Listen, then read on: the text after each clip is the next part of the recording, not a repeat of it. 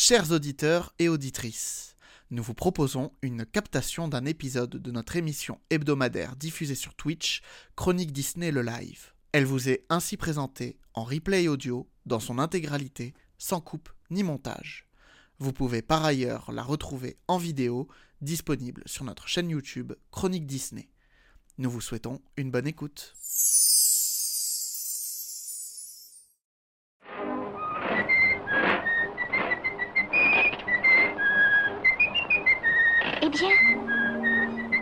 Était une fois une princesse. Et cette princesse, c'était On dirait un conte de fées. To all who come to this happy place, welcome. Et maintenant, je déclare officiellement ouvert. vers l'infini et. Je suis ton père. That's his name. Henry Jones Jr. Like Indiana. C'est une armée. Nous, on a un Hulk. I only hope that we never lose sight of one thing. That was all started by a mouse. On chante, on danse, on cherche, on s'embrasse, on rentre à la maison, elle est pas belle la vie. Chronique Disney, le live. Et bonsoir à tous, on se retrouve pour ce live sur le centième anniversaire de The Walt Disney Company et je serai ce soir accompagné de Laura, Sébastien et David qui vont se présenter et on va commencer par Laura. Oui, bonjour à tous, bonsoir à tous. Euh, moi, c'est Laura et je suis modératrice du, du forum Disney Central Plaza. Et on va enchaîner avec Sébastien. Bonsoir, Sébastien. Je contribue notamment aux réseaux sociaux de Chronique Disney et je m'occupe de certaines euh, pages sur le site internet. Et on va finir par David. Donc moi David, euh, alias Dash, l'administrateur du forum Disney Central- Plaza, et je suis aussi l'un des directeurs éditoriaux du site Chronique Disney, donc je touche un petit peu à toutes les sections, c'est moi qui m'occupe du référencement, des listings, etc., de toutes les œuvres euh, et attractions Disney. Parfait. Donc du coup, oui, ce soir, on va parler du centième anniversaire de la The Walt Disney Company. Je veux dire Disney, hein, ça sera plus rapide. Et euh, du coup, on va commencer par présenter qu'est-ce qui est Disney 100 cette année. Euh, je vais laisser David euh, commencer à nous expliquer tout ça. Oui, donc pour les personnes qui, vraiment n'auraient pas trop suivi ce qui se passe chez Disney cette année, donc l'entreprise a été créée le 16 octobre 1923. C'était les, deux frères Disney, Walt et Roy. Ils l'ont créée au moment où ils ont enfin pu avoir un contrat pour pouvoir vendre une série de cartoons avec une petite fille euh, réelle. euh, qui jouait donc le rôle d'Alice, et qui allait dans, un monde de dessin animé. Et donc, euh, suite à cela, a été créé donc le studio Disney Brothers Studios. Et donc, on célèbre ça, on a célébré ça hier, le 16 octobre 2023, jour pour jour, 100 ans après cela, sachant qu'il y avait déjà eu une, une, année de centième anniversaire en 2001, où là, on célébrait le centième anniversaire de la naissance de Walt Disney. Donc, euh, entre 2001 et 2023 aujourd'hui, il s'est écoulé le même temps qu'entre 1901 et 1923, euh, toute la jeunesse de Walt Disney, jusqu'à la création du studio. Euh, cette célébration a été annoncée l'an dernier lors de la D23 Expo, qui est un grand événement qui a lieu tous les deux ans en Californie. Elle s'appelle Dis- Disney's 100 Years of Wonder, sachant qu'il y a en 2001 c'était 100 Years of Magic. Et il y avait le Walt devant le Disney aussi, puisque c'était l'homme. Euh, et euh, les, les festivités ont constitué essentiellement en une grande saison annuelle qui a lieu à Disneyland Resort en Californie, janvier dernier, ainsi que divers événements. Il y a eu un nouveau logo avec le château d'ouverture des films Walt Disney Pictures qui a été modifié, qui s'appelle maintenant Disney 100, euh, que vous avez sûrement vu par exemple devant La Petite Sirène ou Élémentaire. Euh, et euh, vous avez, on a eu aussi donc une journée spéciale à Disneyland Paris hier, d'autres événements, une grande exposition créée par les archives Disney qui a fait le tour, qui a qui fait plusieurs villes américaines et une version, une autre autre copie, une copie entre guillemets de l'expo qui, euh, fait elle, le tour des pays d'Europe et probablement d'Asie ensuite. Euh, voilà, est-ce que j'ai oublié des choses? Ah oui, il y a donc également eu un court métrage dont nous allons parler qui est sorti hier, qui s'appelle Il était une fois un studio, qui rend hommage aux studios d'animation euh, originaux, les Walt Disney Animation Studios, ceux qui ont été créés par Walt, avec tous les personnages qui se réunissent pour célébrer cet anniversaire au sein des studios Disney à Burbank en Californie. Euh, voilà, il y a bien sûr du merchandising et différentes choses qui ont été également proposées. On va parler de tout ça euh, pendant la soirée. Parfait. Donc, ouais, on va commencer par le, court-métrage qui est sorti donc hier le 16 octobre sur Disney+. Il était une fois un studio, Once Upon a Time Studio, et je vais laisser Sébastien euh, Once nous en Upon a parler. Studio. Me Upon a Studio, excuse-moi. Once Upon a Studio. oui, et je vais laisser Sébastien du coup euh, nous en parler. Et je vais mettre le trailer juste avant. Ah, Comme ça, euh, pour ceux qui ne l'auraient pas vu, ça leur mettra un petit peu en l'eau à la bouche. Allez, on revient tout de suite.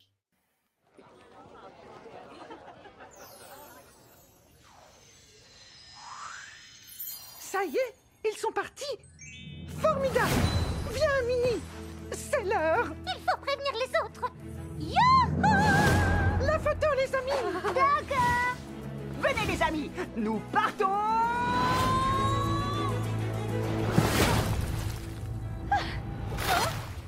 De l'eau 100 ans d'histoire. Du rose Oh, je dis bleu 100 ans de magie. Oh, oh, la barbe Quel malheur Tu crois que tous les méchants seront également présents? Pas tous. Disney vous invite à célébrer 100 ans de magie avec le nouveau court-métrage original Il était une fois un studio. Dingo, attention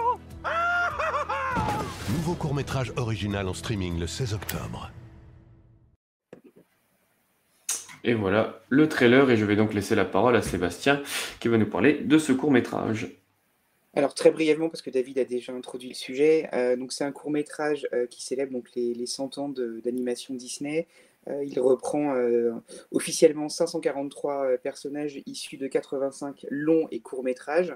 Euh, donc là, on, se concentre dans ce court métrage sur l'animation Walt Disney, qui s'appelle aujourd'hui Walt Disney Animation Studio, c'est-à-dire c'est les, contenus qui sont introduits par le logo en noir et blanc euh, avec Mickey de Steamboat Willie. C'est un court métrage qui a été diffusé d'abord au cinéma euh, dans la salle qui appartient à The Walt Disney Company à Los Angeles, le El Capitan Theater, qui a été diffusé en avant-première sur ABC le 15 octobre au soir et qui est disponible, si je ne fais pas d'erreur, dans toutes les plateformes Disney dans le monde depuis le, le 16 octobre, qui est la date officielle euh, de l'anniversaire.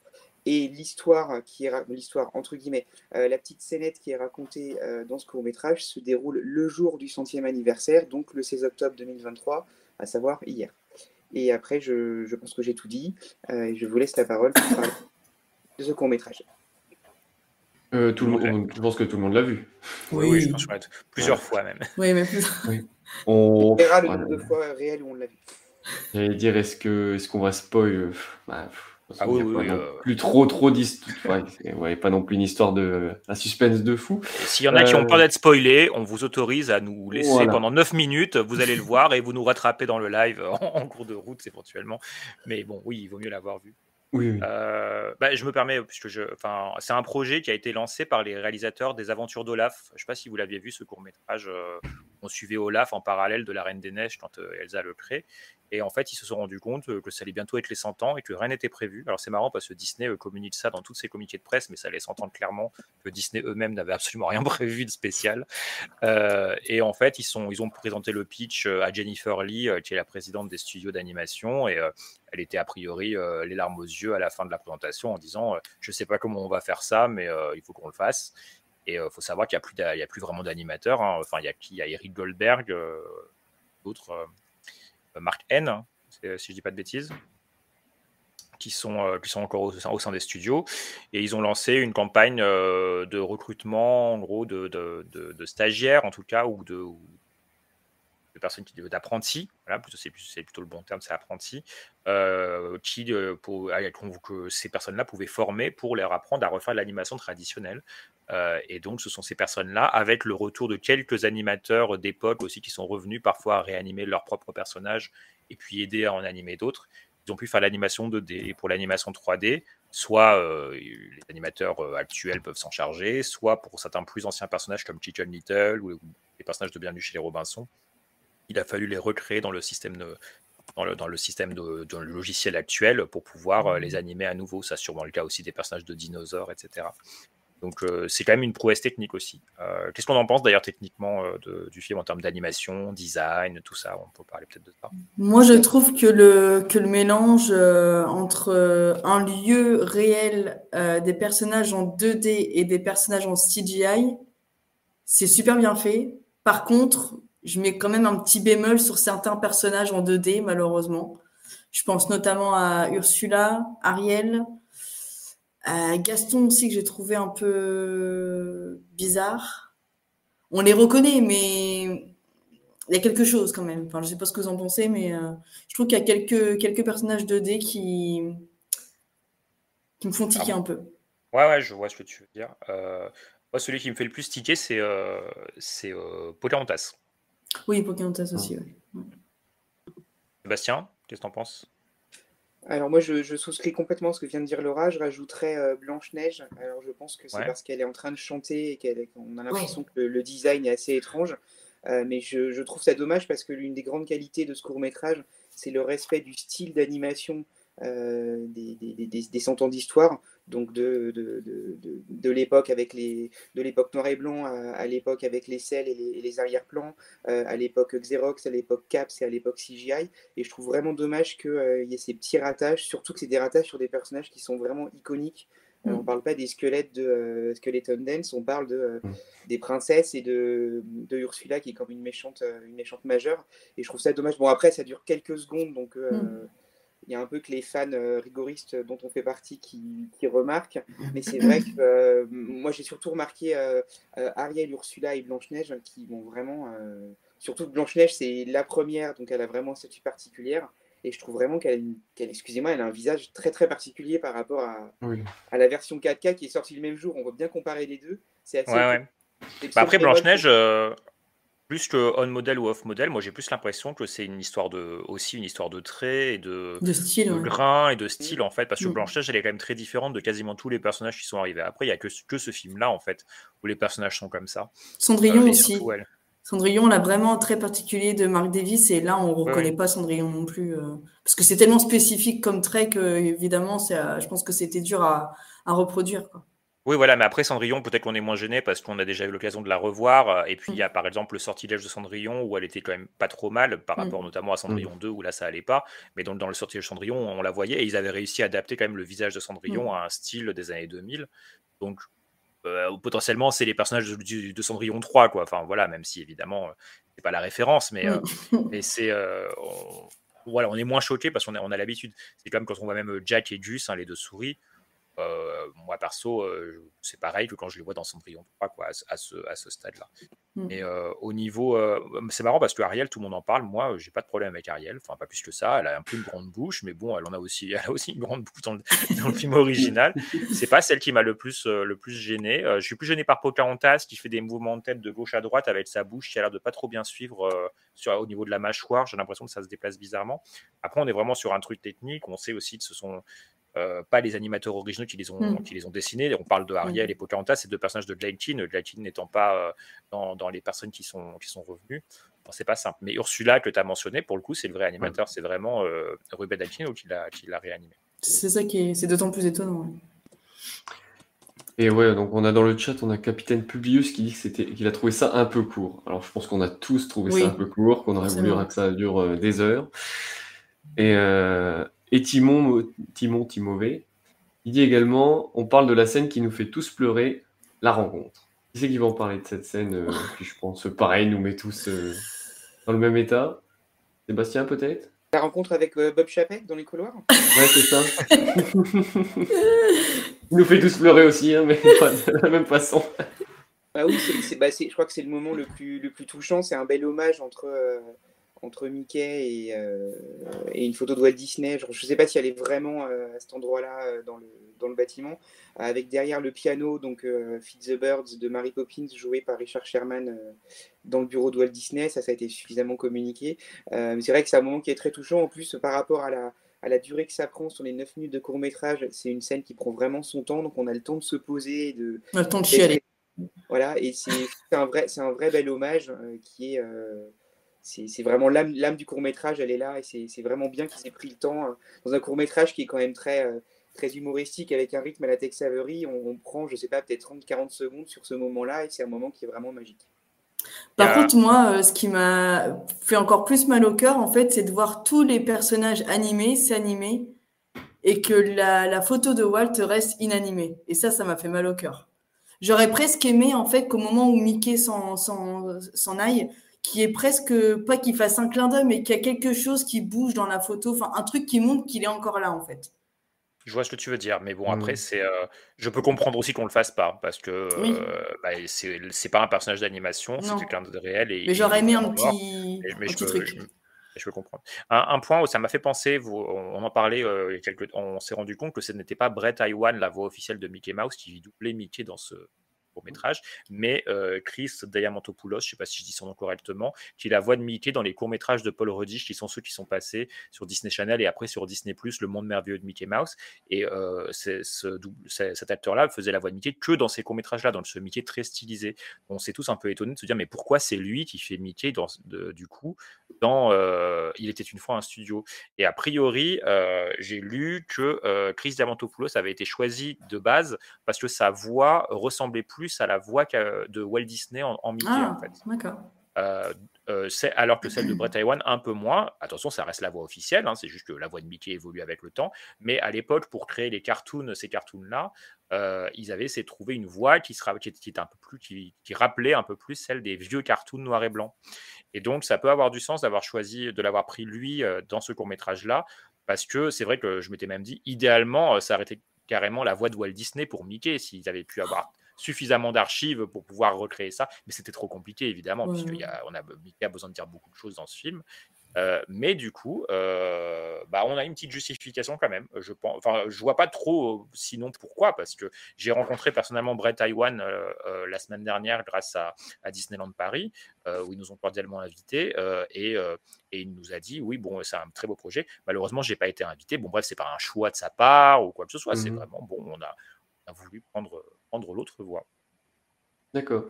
Il y a une bonne question dans le chat. Euh, vous l'avez vu en VF ou en VO ou les deux? VO. Les deux. Pour moi, je ne l'ai vu qu'en VF, moi.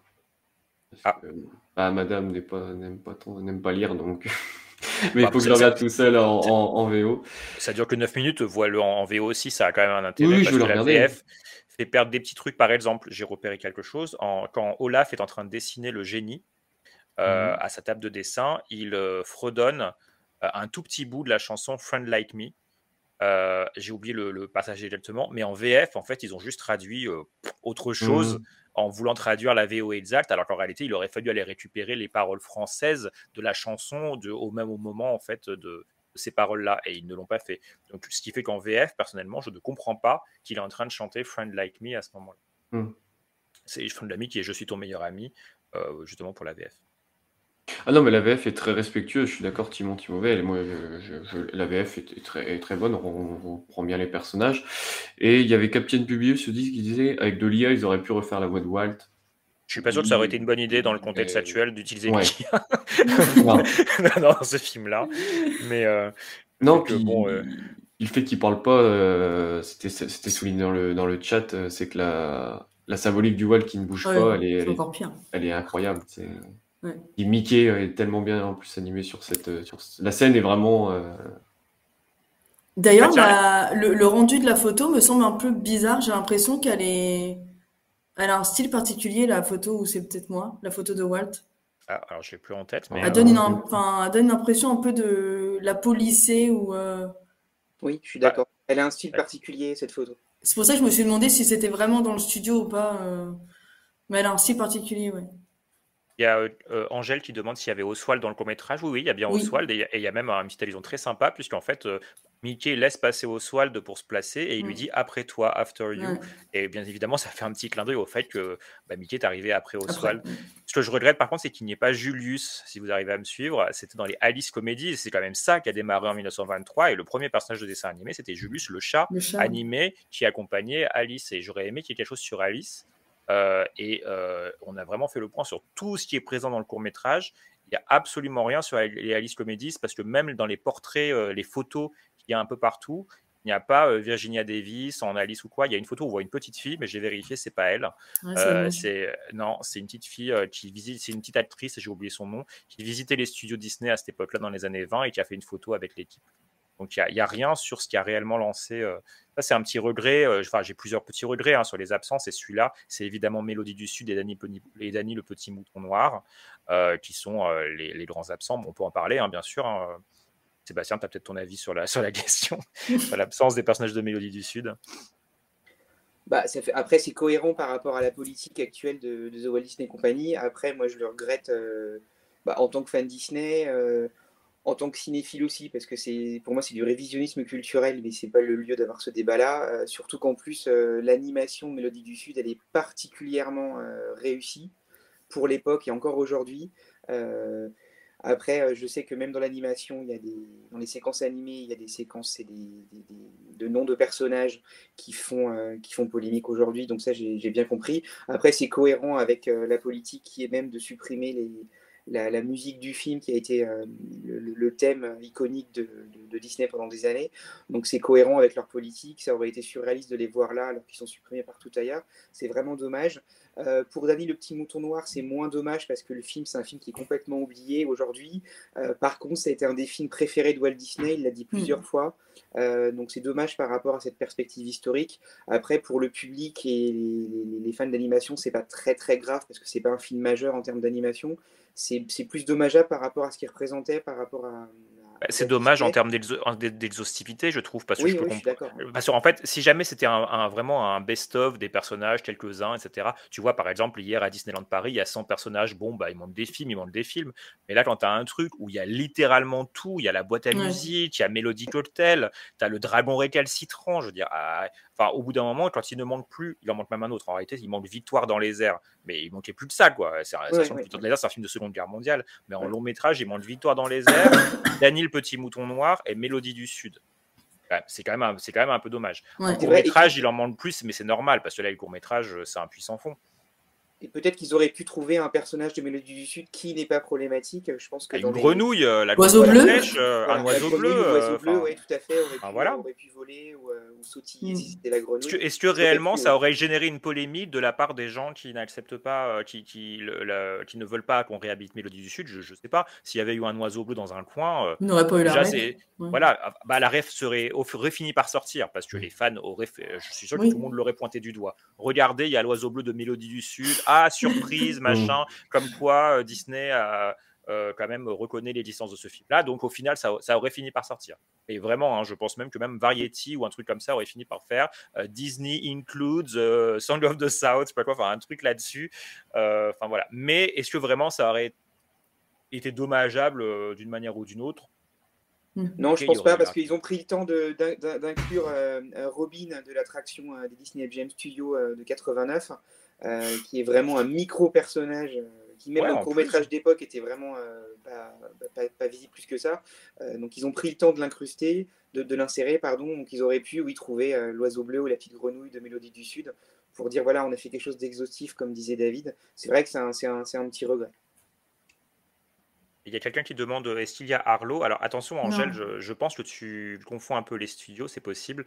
Euh, Arlo est un personnage de Pixar. Euh, on parle là, c'est un, ce sont les 100 ans vraiment seulement des Walt Disney Animation Studios, qui sont les studios créés par Walt Disney en 1923. Euh, Pixar a été créé dans les années 80 et donc c'est un autre studio qui appartient aussi à Disney, mais c'est aussi pour ça que tu ne verras rien en lien avec Toy Story, Coco, Rebelle et autres.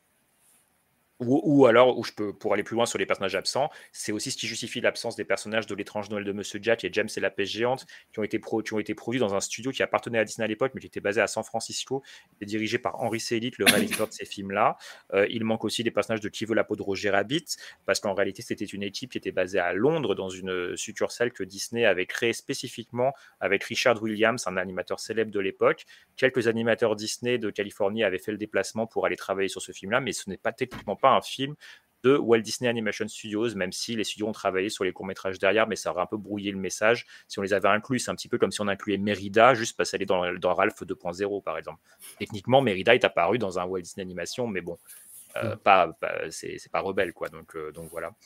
Euh, donc non, non, il y aura pas. C'est normal qu'il n'y ait pas ces personnages-là. Mm. Il y a d'autres personnages que vous auriez aimé voir quand même et qui n'y étaient pas.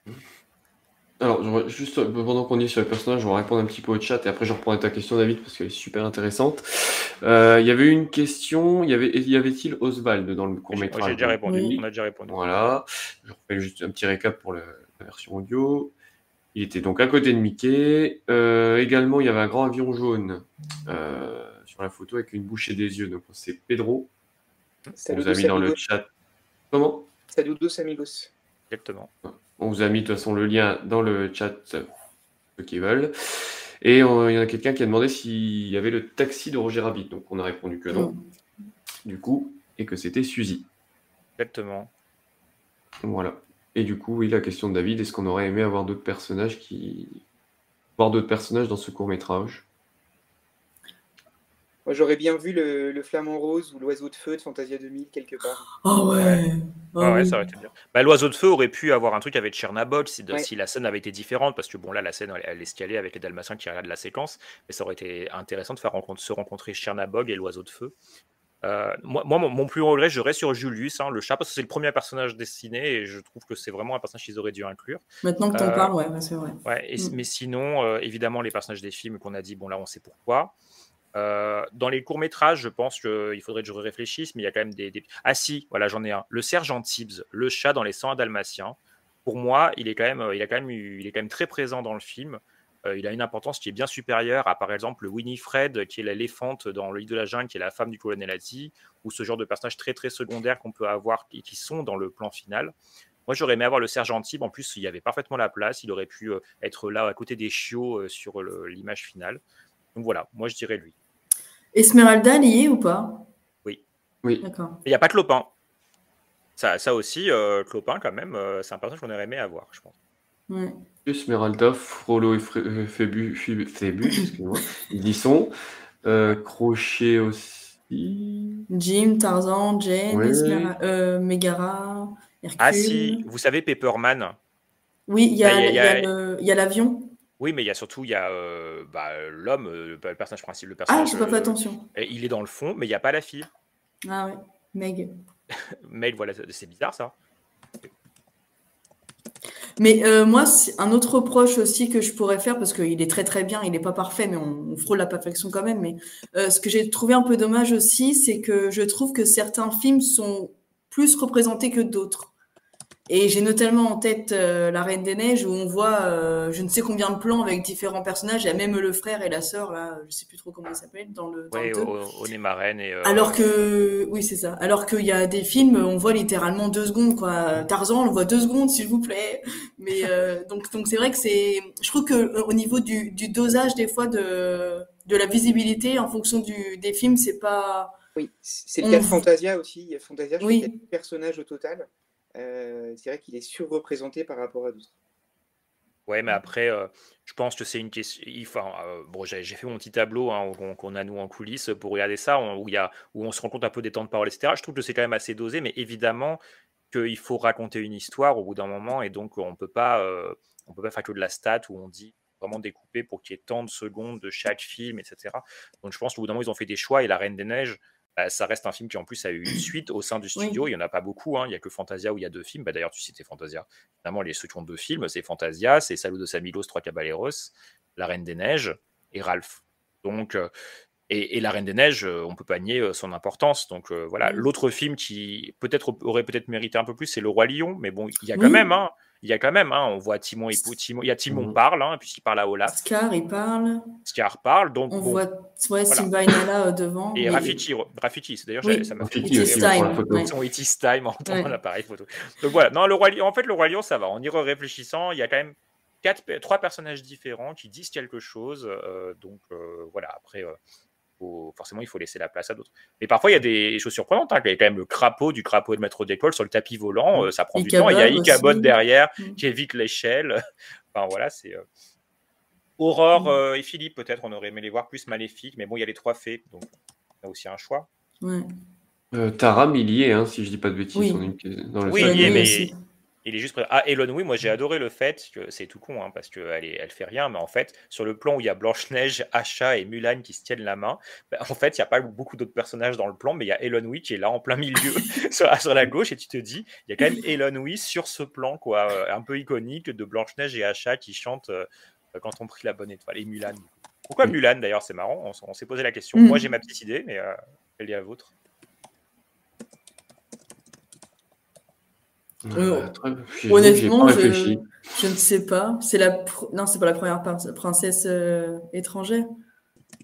Non, mais je pense que, on- je pense que l'idée est pas très loin. À mon avis, comme Blanche-Neige est Mm. blanche et qu'Acha est noire, ils ont voulu avoir euh, trois personnages qui permettent de montrer la diversité aussi Trois des ethnies, princesses, euh, des, des ethnies différentes. Ça permet d'avoir une, une princesse asiatique, une princesse euh, afro. Alors, elle n'est pas afro-américaine, j'allais dire une bêtise, elle est afro-ibérique, je sais pas comment on dit ça, puisque Acha euh, vient de- d'Espagne. euh, euh, enfin, de la péninsule ibérique, et puis Blanche-Neige qui, elle, est euh, cauca- caucasienne. Et on a Timon Timové qui insiste avec Orville. Bah alors sais- Orville, Pardon. Orville, c'est compliqué en fait. euh, Enfin, en tout cas, pour moi, c'est pas clair parce que tu, il dit Orville parce qu'on voit pas Orville. En fait, on voit Orville puisque quand, Ber- quand on voit Bernard et Bianca sortir euh, du tableau, ils Oui. sont sur Orville qui se Oui. crache par terre. Sauf que sur la photo finale, c'est Wilbur qu'on voit. Donc, euh, qui, qui est son frère et que- qu'on voit dans Bernard et Bianca au Pays des Kangourous. Alors, soit ça a été vraiment pensé comme ça, en mode, bah, on fait la scène avec Orville, mais à la fin, bah, on a qu'à mettre Wilbur, comme ça on aura mis les deux. Mais bon, où est Orville alors à ce moment-là euh, Il n'est pas venu sur la photo. Euh, ou alors, euh, je sais pas, il y a eu un mélange. euh, Mm. je sais pas comment, comment, comment ils se sont, euh, comment ils ont pris cette décision-là. Il y, a, il y a quelques personnages qui sont pas sur la photo finale et qui sont dans le film. hein. J'en j'en ai vu quelques-uns. hein. C'est bizarre ça d'ailleurs. Et euh, on a une question aussi de Capitaine Publius. Or, les films à polémique, tous les films sont-ils présents? Et long métrage, oui. Oui. Ouais. Vraiment, Hors- les longs métrages, hors ils, court-métrage, ont, oui. Ils ont tout mis. Ceux qui sont pas sont pas là parce qu'ils n'ont pas été vraiment animés chez Walt Disney Ah, Animation. Sébastien, est titillé. Dis-nous Ah, tout, le- Sébastien. Non, c'est juste, Lequel je sais ce que va, ma- ce que va répondre euh, David, mais Fantasia 2000, il n'y a pas de personnage créé pour Fantasia 2000 dans euh, le court-métrage.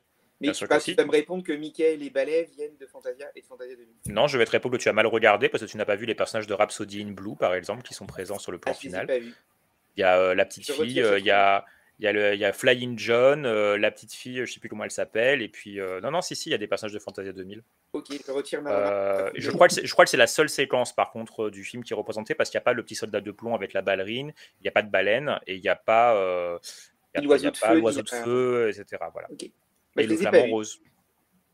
Euh, bah, Ils sont dans le fond à gauche, à peu près. Donc dans la scène finale. Oui, c'est que la scène finale, hein, bien sûr, mais la scène, parce que dans la scène finale, il y a beaucoup, beaucoup de personnages. Il y a des personnages de dinosaures, il y a, Mm. euh, Mm. enfin voilà, il y a, il y a beaucoup de, beaucoup de persos. Oui, bah, c'était la question de Capitaine Publius, encore s'il y avait euh, dinosaures. Et j'ai même vu l'homme au chapeau melon de Bienvenue chez les Robinson. Il y a aussi l'une, euh, une scientifique là avec euh, les, les cheveux comme ça là. Oui, bah, c'est la, la- mère, ado- la mère Oui. adoptive de, de, de, de Lewis au final Oui. dans, dans le film. Euh, Ouais. euh, elle s'appelle Lucille euh, Croque la Run, je sais pas, bon bref. enfin, Ça m'a étonné de la voir. Je me suis dit, bah, ouais, même elle a lié, waouh! Mais Ouais, moi, mais dans, voilà, mes, on aurait pu avoir le sergent Tips, quoi, plutôt que de l'avoir. elle. dans, mes, dans mes craintes aussi, je me suis demandé, mais comment ils vont faire pour respecter aussi les différentes échelles? Je me suis dit, est-ce que réellement euh, ils ont bien fait le calcul entre tel ou tel personnage sur tel ou tel plan? Est-ce que tout est vraiment à bonne échelle? Non, mais je pense que. Non, il- bah, d'accord. ouais. Oui, mais en fait, euh, justement, ils ont pris les libertés là où il fallait, les- là où ils pouvaient les prendre. Parce que le but, c'est aussi de- d'avoir quelque chose de regardable. Mm. Sur le plan final, si tu respectes les échelles, tu vois plus personne. Ouais. Donc, euh, moi, je trouve qu'ils ont, ils se sont très, très bien débrouillés parce qu'il n'y a aucun moment où j'ai tiqué pendant le, pendant le film. C'est après qu'on peut se poser la question. Mm. Oui, donc je pense qu'on a fait le tour de ce court-métrage qui, je trouve, fait, fait l'unanimité. On a tous bien aimé, on va tous le revoir. euh, Est-ce qu'il y a de la musique à part le piano? Euh, oui, il y a plusieurs moments instrumentaux. Par exemple, quand il y a Peter Pan et les enfants qui se mettent à voler, tu entends l'instrumental de, de Tu t'envoles. Oui. Euh, tu as euh, la musique, la le Je suis ton meilleur ami qui passe en Mhm. instrumental ensuite dès que le génie sort. Oui, tu oui, as oui. donc effectivement ce- ce- le nourrir par les petits oiseaux de, de Mary Poppins. J'avais un doute justement sur euh, s'il y avait vraiment la musique. J'étais tellement concentrée sur l'image, mais c'est vrai que maintenant que. Ouais, la musique. Et beaucoup de- d'animateurs aussi, on n'en a pas parlé, mais tous les, toutes les, tous les tableaux représentent des animateurs un peu de Mhm. toutes les époques. Mm. Donc ça fait plaisir pour, euh, pour les passionnés. Il y a même des livres. Alors, euh, on, on est quelques-uns ici. Bah, en fait, euh, il y a au moins Sébastien, Laura et moi qui collectionnons beaucoup de livres. Euh, les, livres d'art sur les films ou des livres euh, parfois euh, qui parlent de l'art Disney en général, etc. Et on s'est amusé aussi à les, à les repérer, euh, Mm. à les repérer à l'écran. Et on Ça, voit aussi Roy. aussi. Je Roy, dis pas de bêtises, non, Roy, on le voit pas? Alors, le- alors, c'est qui Roy pour toi? Tu parles Bah, de Roy, Roy, euh, euh, Disney, Disney, le euh, frère. Le frère, euh, alors oui, il est sur oui, il on est- le voit. si, si, oui, oui, puisqu'il y a la photo que- dont je vous parlais tout à l'heure, où il y a la petite actrice dans les années 20 qui visite les studios, et donc, euh, indubitablement, de chaque côté, tu as Walt et Roy Disney qui, se- qui posent euh, à, à côté d'elle. Euh, je pensais que tu parlais de Roy E. Disney, euh, qui lui n'est pas présent visuellement, mais il est. Mais qui est sur le bâtiment. bah, il y a vraiment son nom en Ouais. grandes Oui. lettres euh, enfin voilà, sur le bâtiment. Donc, euh, son... voilà, on pense à lui aussi euh, quand, quand on voit le film. Je pense même qu'il y a plein de gens qui, forcément, sur ce plan-là, doivent se demander euh, c'est qui, euh, qui Roy E. Disney? Parce que voilà, quand on sait pas et qu'on a marqué Roy E. Disney Animation Building, c'est comme ça qu'il avait été renommé le building après la mort de Roy Disney euh, parce que justement, il. J'ai, euh, enfin, diriger, c'est un grand mot, mais bon, en tout cas, il s'occupait euh, euh, de, de- de l'animation pendant ces, les dernières années qu'il a passées au sein des studios. Et je me suis demandé aussi si les animateurs qu'on voyait au tout début étaient vraiment, euh, enfin, étaient connus ou pas, s'il n'y avait pas des, pers- des, des personnes un peu cachées dans la foule. J'ai un peu regardé les têtes pour savoir si je connaissais quelqu'un, mais j'ai pas, j'ai pas reconnu. euh, euh. Bah, vu que déjà la- l'animatrice qu'on voit parler à Bernie Mattinson n'est pas une animatrice, mais une actrice qui joue le rôle d'une animatrice. D'accord. Ah, je me suis demandé si c'était des vrais ou pas, justement, à part lui, évidemment. Un, un peu décevant ce, ce truc-là, j'ai trouvé euh, le fait qu'ils aient pas pris. euh. Bah, bah, ça aurait été l'occasion, justement, de, d'en mettre quelques-uns. euh. Ouais, ouais, non, mais c'est clair. Mm. Euh, Il y a peut-être des gens qui se demandent qui c'est d'ailleurs, euh, ce, ce vieux monsieur à la fin. Tu, tu veux nous expliquer ça? Qui? ou, Enfin, toi, ou si, ou si tu sais pas qui c'est tellement, euh, Bernie Mattinson ou peut-être Oui, je, je connais juste le nom, mais je, je suis pas spécialiste. Moi, je suis pas spécialiste non plus de, de- de son, de son œuvre, mais en fait, en- il a la particularité d'avoir été le- l'employé de la Walt Disney Company qui a été employé le plus longtemps Oui. dans de l'histoire. En fait, il a travaillé pour Disney pendant 70 ans et il est mort cette année, malheureusement, un petit peu avant la sortie du. Euh, et euh, il a commencé sur La Belle et le Clochard et il travaillait encore sur Avalonia. euh, alors, il fait il- des choses différentes, bien sûr. Maintenant, il est plutôt, il conseille, euh, il fait des petits dessins, etc. Enfin voilà, mais il était toujours là.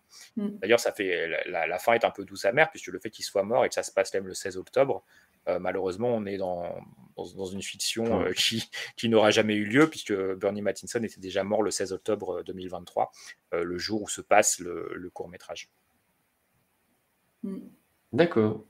Et une dernière, Maëlys qui disait sur la photo, à la fin, il y a plein de personnages, des nouveaux héros Atlantide et la planète au trésor, ça fait plaisir, c'est vrai aussi. Ouais. Ils sont un peu des films euh, sous-cotés, je trouve. Et Tarzan, Tarzan quand même, les enfants, parce que Tarzan, il est complètement euh, euh, mis de côté là dans tout ce qui est merchandising, etc. Enfin, ça fait depuis euh, 99 qu'on a parlé de Tarzan. Enfin, euh, euh, Oh, j'exagère. Il y a eu une suite et une série. hein. Il y a eu une suite et une série. Mais voilà, moi, c'est des, c'est, c'est des trucs. euh, Enfin, Tarzan, ça m'a. Voilà. Ah, et moi, ce qui m'a fou, c'est. Alors, moi, mon film préféré, c'est Le Bossu Notre-Dame. Ah bon? j'ai- Ouais, quand ils sont ouais. au-dessus. Non, mais j'étais hyper Ah ouais. content, quoi. C'est- C'est-à-dire qu'en fait, il y a carrément Quasimodo qui chante un bout de la chanson en haut du truc avec sa vraie voix originale Ouais, ouais. et tout. Ah non, moi. Et juste après, c'est Pocahontas qui chante, même si elle est mal dessinée, je m'en fous. C'est ma princesse préférée à moi, pour le coup. Donc, euh, franchement, là, j'étais refait euh, le fait que ça soit mis en avant à ce point-là. Ouais. Et pour l'anecdote, je sais pas si c'est lié ou pas, peut-être pas, mais euh, Le Bossu Notre-Dame, c'est le premier film qui a été fait dans ce bâtiment. d'ailleurs. D'accord. Ah, d'accord. Et, et le bâtiment a une forme de chapeau de l'apprenti sorcier, parce que, parce que Fantasia, c'est le premier film qui a été fait dans ces studios, mais pas ce bâtiment qui n'existait Mm. pas, si vous arrivez à me suivre. Les- les- quand ils ont construit les Walt Disney Studios, c'était avec l'argent récolté grâce à Blanche-Neige. Euh, alors Sébastien, tu m'arrêtes, hein, parce que Pinocchio, oui, se situe là-dedans, mais bon, il a dû être commencé, euh, j'imagine, au studio Hyperion qui était avant. Et Fantasia est le premier, ou en tout cas, l'histoire dit que c'est Fantasia le premier film qui est fait à Burbank dans ces studios-là. Et c'est pour cela que le bâtiment euh, de l'animation, quand ils l'ont construit dans les années 90, euh, ils, ont, choisi d'utiliser le chapeau de l'apprenti sorcier en, symbole. Et du coup, une fois que le bâtiment a été construit, c'est le Bossu Notre-Dame qui était à ce moment-là le film en production. Je, confirme ce que tu viens de dire. Et euh, Fantasia a la particularité d'être le premier film à avoir été animé à, Burbank et également l'un ou le premier film live à avoir euh, été tourné également à Burbank. Ils ont construit un soundstage exprès pour les scènes avec l'orchestre qui servent de, d'un- de- de- de transition entre les séquences animées. Donc c'est pour ça, comme tu dis, que Fantasia a, été, euh, a fait l'objet d'un hommage architectural dans le nouveau bâtiment. De toute façon, c'est le premier film où il y a du live, hein, parce qu'avant ça, les seuls éléments live des Walt Disney Studios, c'était Alice qui était live dans les cartoons euh, de l'époque. Mm. Et bon, c'était bien avant Burbank. Et sinon, c'était, je crois qu'il y a un petit court métrage, comment les cartoons sont faits, euh, qui était un peu un truc publicitaire et qui était probablement pas tourné par euh, Disney même. euh, Enfin, je sais, enfin voilà, un journaliste qui est venu. oui. Enfin bref, donc, mais sinon, c'est Fantasia, la première fois qu'on a une incursion dans, dans, dans, le live. Et puis le premier film où il y a vraiment de la fiction live, euh, à proprement parler, c'est Mélodie du Sud, qui mélange les deux. Et puis après, l'île au trésor, qui n'est plus que du live. Mmh. On effacera cette remarque hein, du replay parce que Mélodie du Sud n'existe plus en 2023. Et par contre, on a une excellente question dans le, dans le chat. Euh, savoir s'ils ont rappelé les comédiens pour la VF, hors ce décédé bien évidemment. Par exemple, est-ce qu'ils ont rappelé Francis Lalanne pour Quasimodo? Non. Ça aurait, été, ça aurait, été, très surprenant que Francis Lalanne, avec tout ce qu'il a à faire euh, ces, derniers, ces dernières années, soit dit bah tiens, je vais aller. Euh, J'allais faire Quasimodo. Enfin, euh, lui, peut-être qu'il aurait été content de le faire, mais je pense que Disney n'avait pas envie. N'avait probablement pas envie. Mais non, c'est pas lui en français, j'ai bien sûr vérifié. Enfin, de toute façon, on l'entend tout de suite que c'est pas lui. Hein. Mmh. Et sinon, en voix, bah, en fait, le problème, c'est que les crédits en français sont très vagues. En fait, on a juste des noms listés, quoi.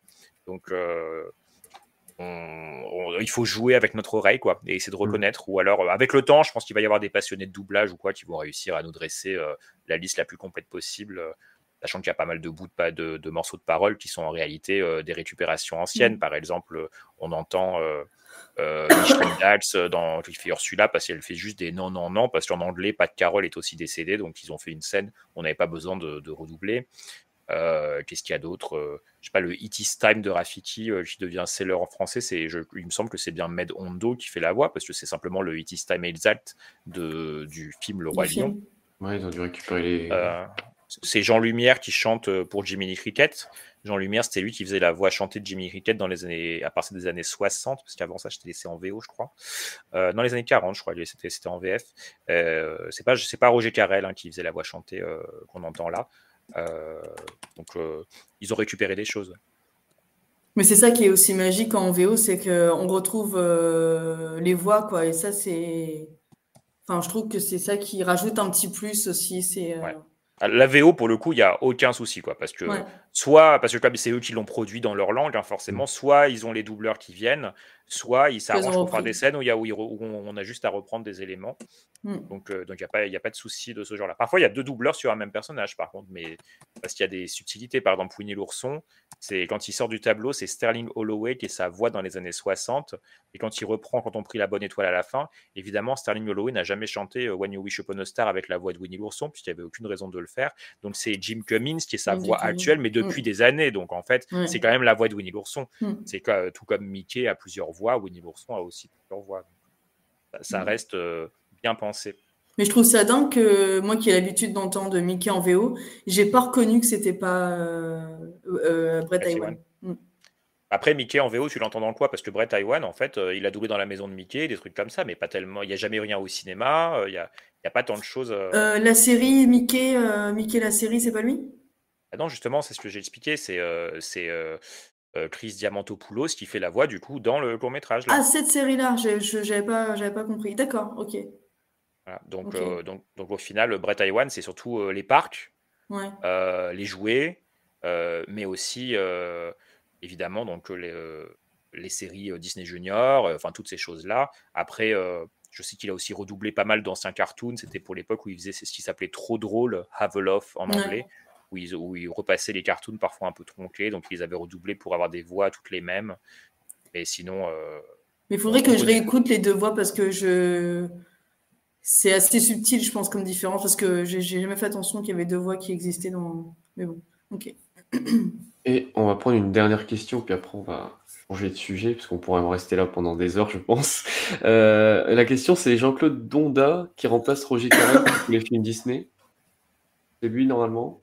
Euh, il me semble, oui. Donc, mais donc là, c'est toujours lui. Enfin, euh, oui, évidemment, c'est pas Roger Carrel du coup qui fait Winnie l'ourson en français, oui. mais c'était déjà, déjà, plus Roger Carrel depuis euh, plusieurs euh, productions avec Winnie l'ourson de toute façon. Donc malheureusement, là, on est euh, sur sa voix bah, actuelle. Hein, c'est comme ça, euh, sa voix a changé. Oui. Et a priori, sur Wikipédia, il y a un assez bon détail euh, de la VF, avec qui fait qui. Ouais, bah alors, se méfier quand même, hein, parce qu'il y a encore jusqu'à avant-hier, il y avait marqué Brett Iwan pour Mickey, justement. Mm. Mm. Alors, le générique, le générique, de fin maintenant permet d'avoir l'info, mais euh, comme le générique, comme il n'y a pas de générique de fin VF et qu'il y a seulement un, un, carton de crédit sur fond noir sans correspondance avec les personnages, on peut que supposer, euh, voilà, il faut faire travailler toute la communauté des fans de doublage français pour essayer d'avoir vraiment le fin mot de, de, toutes les voix qui sont présentes dans, en français. Parfait. Quelqu'un veut dire un dernier mot sur le Sur le court métrage, je pense qu'on a bien fait le tour? Allez le voir pour ceux qui ne l'ont pas vu. C'est tout. C'est ça. Il est disponible sur Disney Plus et vous pouvez le regarder dans toutes les langues que vous voulez en plus. Bah, moi, juste, euh, je, je rajouterai juste une petite note d'espoir, c'est qu'en fait, il y a eu un, un beau communiqué de presse parmi les nombreux qui sont sortis sur ce court métrage, qui parle des animateurs 2D, justement, des apprentis qui sont arrivés, avec euh, sous la houlette d'Eric Goldberg et de Mark N et compagnie. Et euh, il y en a quand même deux ou trois, je sais plus, qui maintenant euh, restent là à plein temps. Euh, et il y a la constitution, il y a la volonté de constituer une équipe de 2D. euh, probablement pour travailler aussi sur la série euh, Tiana qui est toujours prévue au, sein des studios et qui logiquement devrait donc être en 2D. Euh, plus des petits projets qui commencent à apparaître de plus en plus, hein, que ce soit même juste des publicités. Il y a une publicité dans l'univers de Peter Pan, etc. Alors c'est pour des parfums, des choses comme ça, mais c'est joli, etc. Et on, on voit qu'ils se font la main, qu'ils travaillent, et que moi ça me donne espoir que avec le temps, on va peut-être revoir de la 2D, parce qu'après tout, on- si on voit chez la concurrence que ça redevient aussi à la mode de ne plus chercher le réalisme à outrance de la CGI et d'aller chercher du styli- des choses stylisées, etc. Donc, euh, moi, j'ai bon espoir que dans les cinq prochaines années, peut-être qu'on va finir par avoir des, des beaux projets en 2D encore plus, euh, alors plus ambitieux, euh, toute proportion gardée, parce que c'est très ambitieux ce qu'on vient de voir, ce dont on Mm. vient de parler, mais ça reste un court métrage de 9 minutes. Je parle bien sûr euh, soit d'une série avec de longs épisodes, ou, ou alors de, d'un, long métrage d'animation hein, qui sorte au cinéma. Voir si c'est sur Disney ce serait dommage, mais si Disney permettrait de, de- de faire naître un projet comme ça parce que Disney ne croit toujours pas en la salle pour ce film-là, bah, au moins il aura le mérite d'exister et nous, on se fera plaisir. quoi. Mm. Euh, voilà, je croise les doigts et j'espère que ça reviendra. Mélodie du Sud 2, peut-être? Ou pourquoi pas Sunflower, le film aussi, tant qu'on y est. Très bien. Parfait, bon, bah, on a fait le tour. on le- n'expliquera pas cette, allu- cette allusion, vous chercherez Sunflower sur Chronique Disney. Voilà. Parfait. Bon, bah, du coup, on va enchaîner avec l'Expo Disney, euh, qui est donc à Londres et dans d'autres pays. Et c'est Laura qui va nous en parler un peu plus. Oui, alors, euh, l'exposition. Euh, elle a été créée à l'occasion du centième anniversaire de la, de la compagnie. L'inauguration a eu lieu le 18 février 2023 euh, à Philadelphie aux États-Unis et s'est arrêtée le 27 août. Ensuite, elle est allée à Munich, en Allemagne, euh, du 18 avril au 3 septembre. Et elle est arrivée à Londres justement la semaine dernière, le 13 octobre. Et normalement, pour l'instant, c'est prévu jusqu'au 21 juillet, mais euh, il n'y a pas de certitude. Elle sera aussi disponible à Chicago à partir du 18 novembre, le jour de l'anniversaire de Mickey, jusqu'au 31 euh, décembre pour le moment. Alors, elle est composée de 10 différentes salles avec des thématiques bien spécifiques. Euh, c'est une exposition assez immersive avec des sons, des lumières, euh, de, la, de la technologie aussi. Euh, alors, il y a du Pixar, il y a du Disney, forcément, il y a du Star Wars, du Marvel, National Geographic aussi. Euh, elle est présentée par les archives Disney, c'est pour ça qu'il y a autant de trésors et autant de, autant de, de richesses dans cette exposition.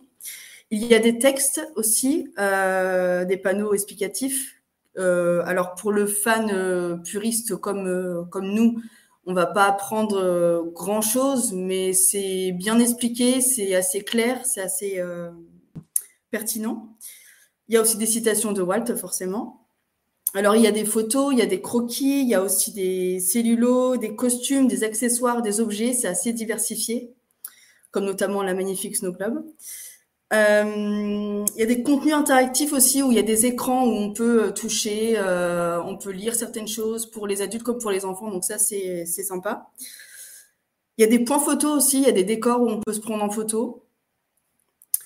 Alors, on a remarqué aussi quelques variations d'une ville à l'autre. Euh, parfois, il y a quelques objets qui malheureusement ne font pas partie de l'exposition euh, euh, en fonction des villes, en fait.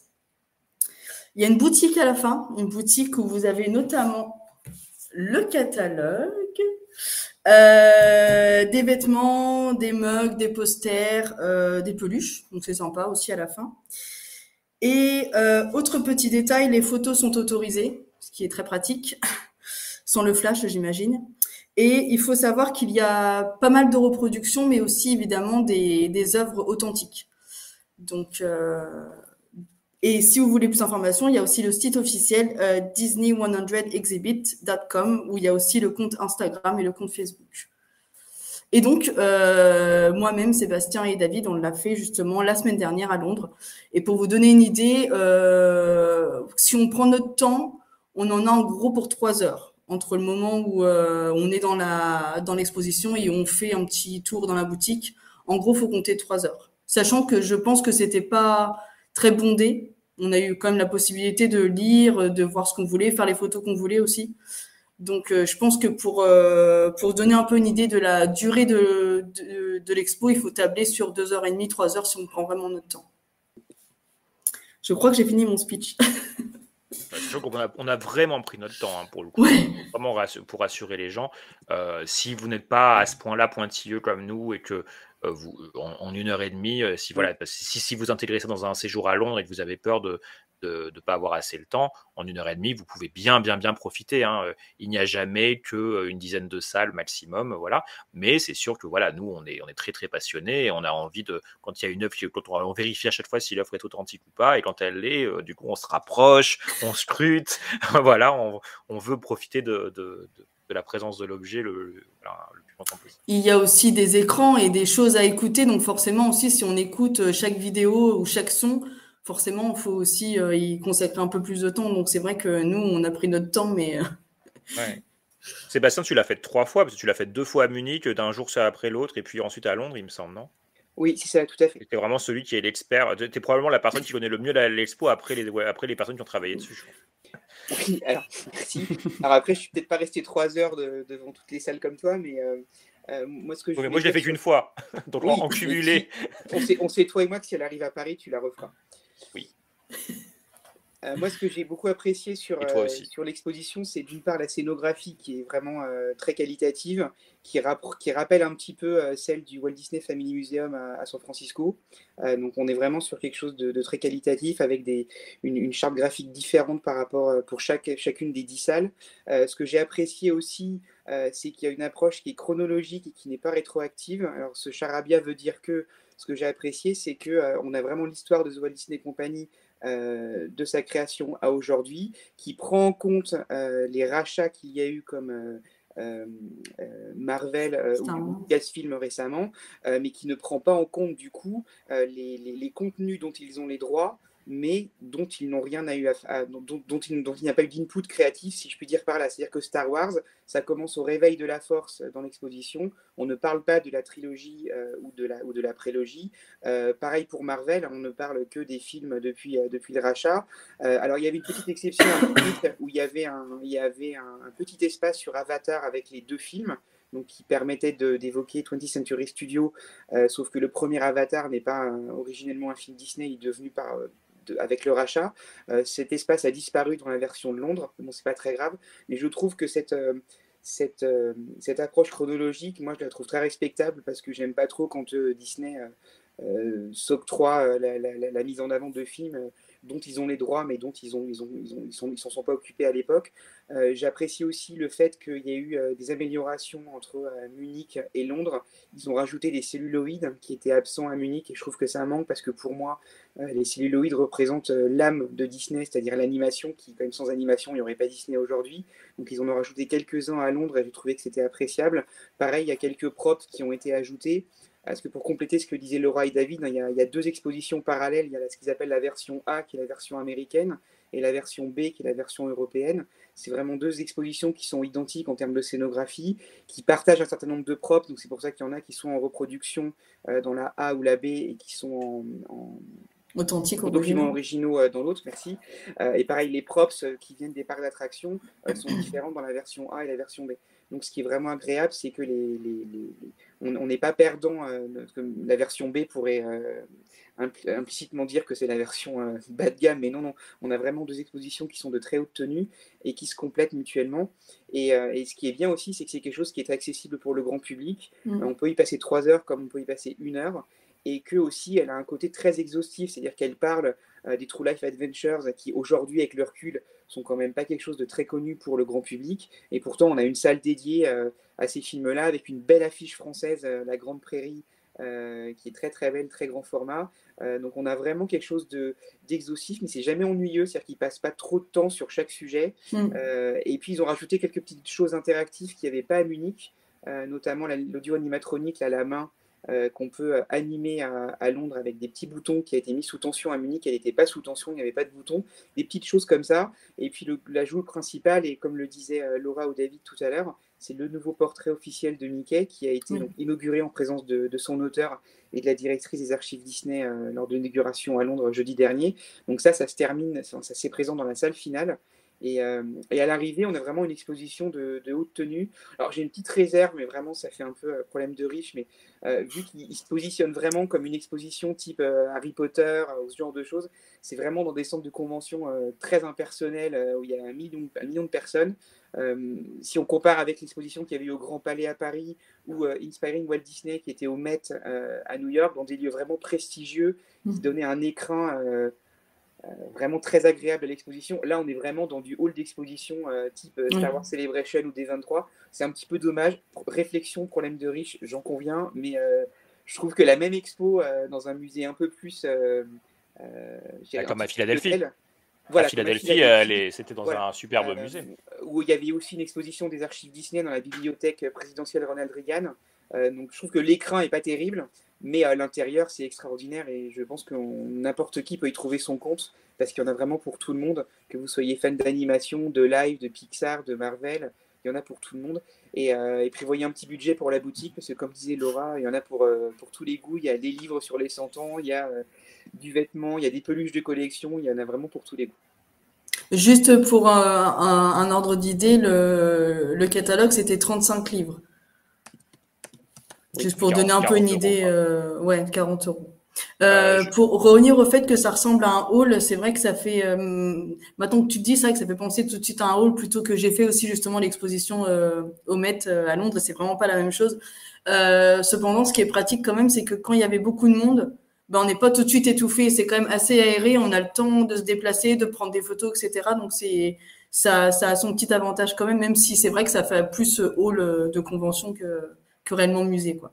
Ouais, et c'est vrai, alors pour, pour Laura, ça avait l'air important, et pour moi, c'est vraiment capital. Le fait qu'on puisse prendre des photos, euh, ça, c'est vrai. Enfin, en, tant que fan, c'est vraiment agréable euh, parce que non seulement les œuvres sont belles à prendre en photo, parce qu'on a vraiment des gros, on, peut avoir des grosses propres comme un cheval de, Mary Poppins, euh, donc c'est vraiment agréable de pouvoir prendre des photos. Euh, c'est rarement le cas hein, à l'exposition au Met, on pouvait pas prendre de photos. À Londres on pouvait, mais à New York on pouvait pas. Et l'exposition qui avait au Grand Palais, c'était photos strictement interdites alors que c'était une exposition extraordinaire. Donc là, le fait qu'on puisse prendre des photos, c'est vraiment un plus pour, bah, pour le fan qui visite. Et, je trouve que comme du coup, il n'y a pas beaucoup d'éclairage et des fois pas beaucoup de vitres, euh, je trouve que ça permet d'apprécier d'autant plus les œuvres parce que du coup, il n'y a pas beaucoup de reflets et on peut vraiment s'approcher des, des, œuvres et de pouvoir les voir correctement.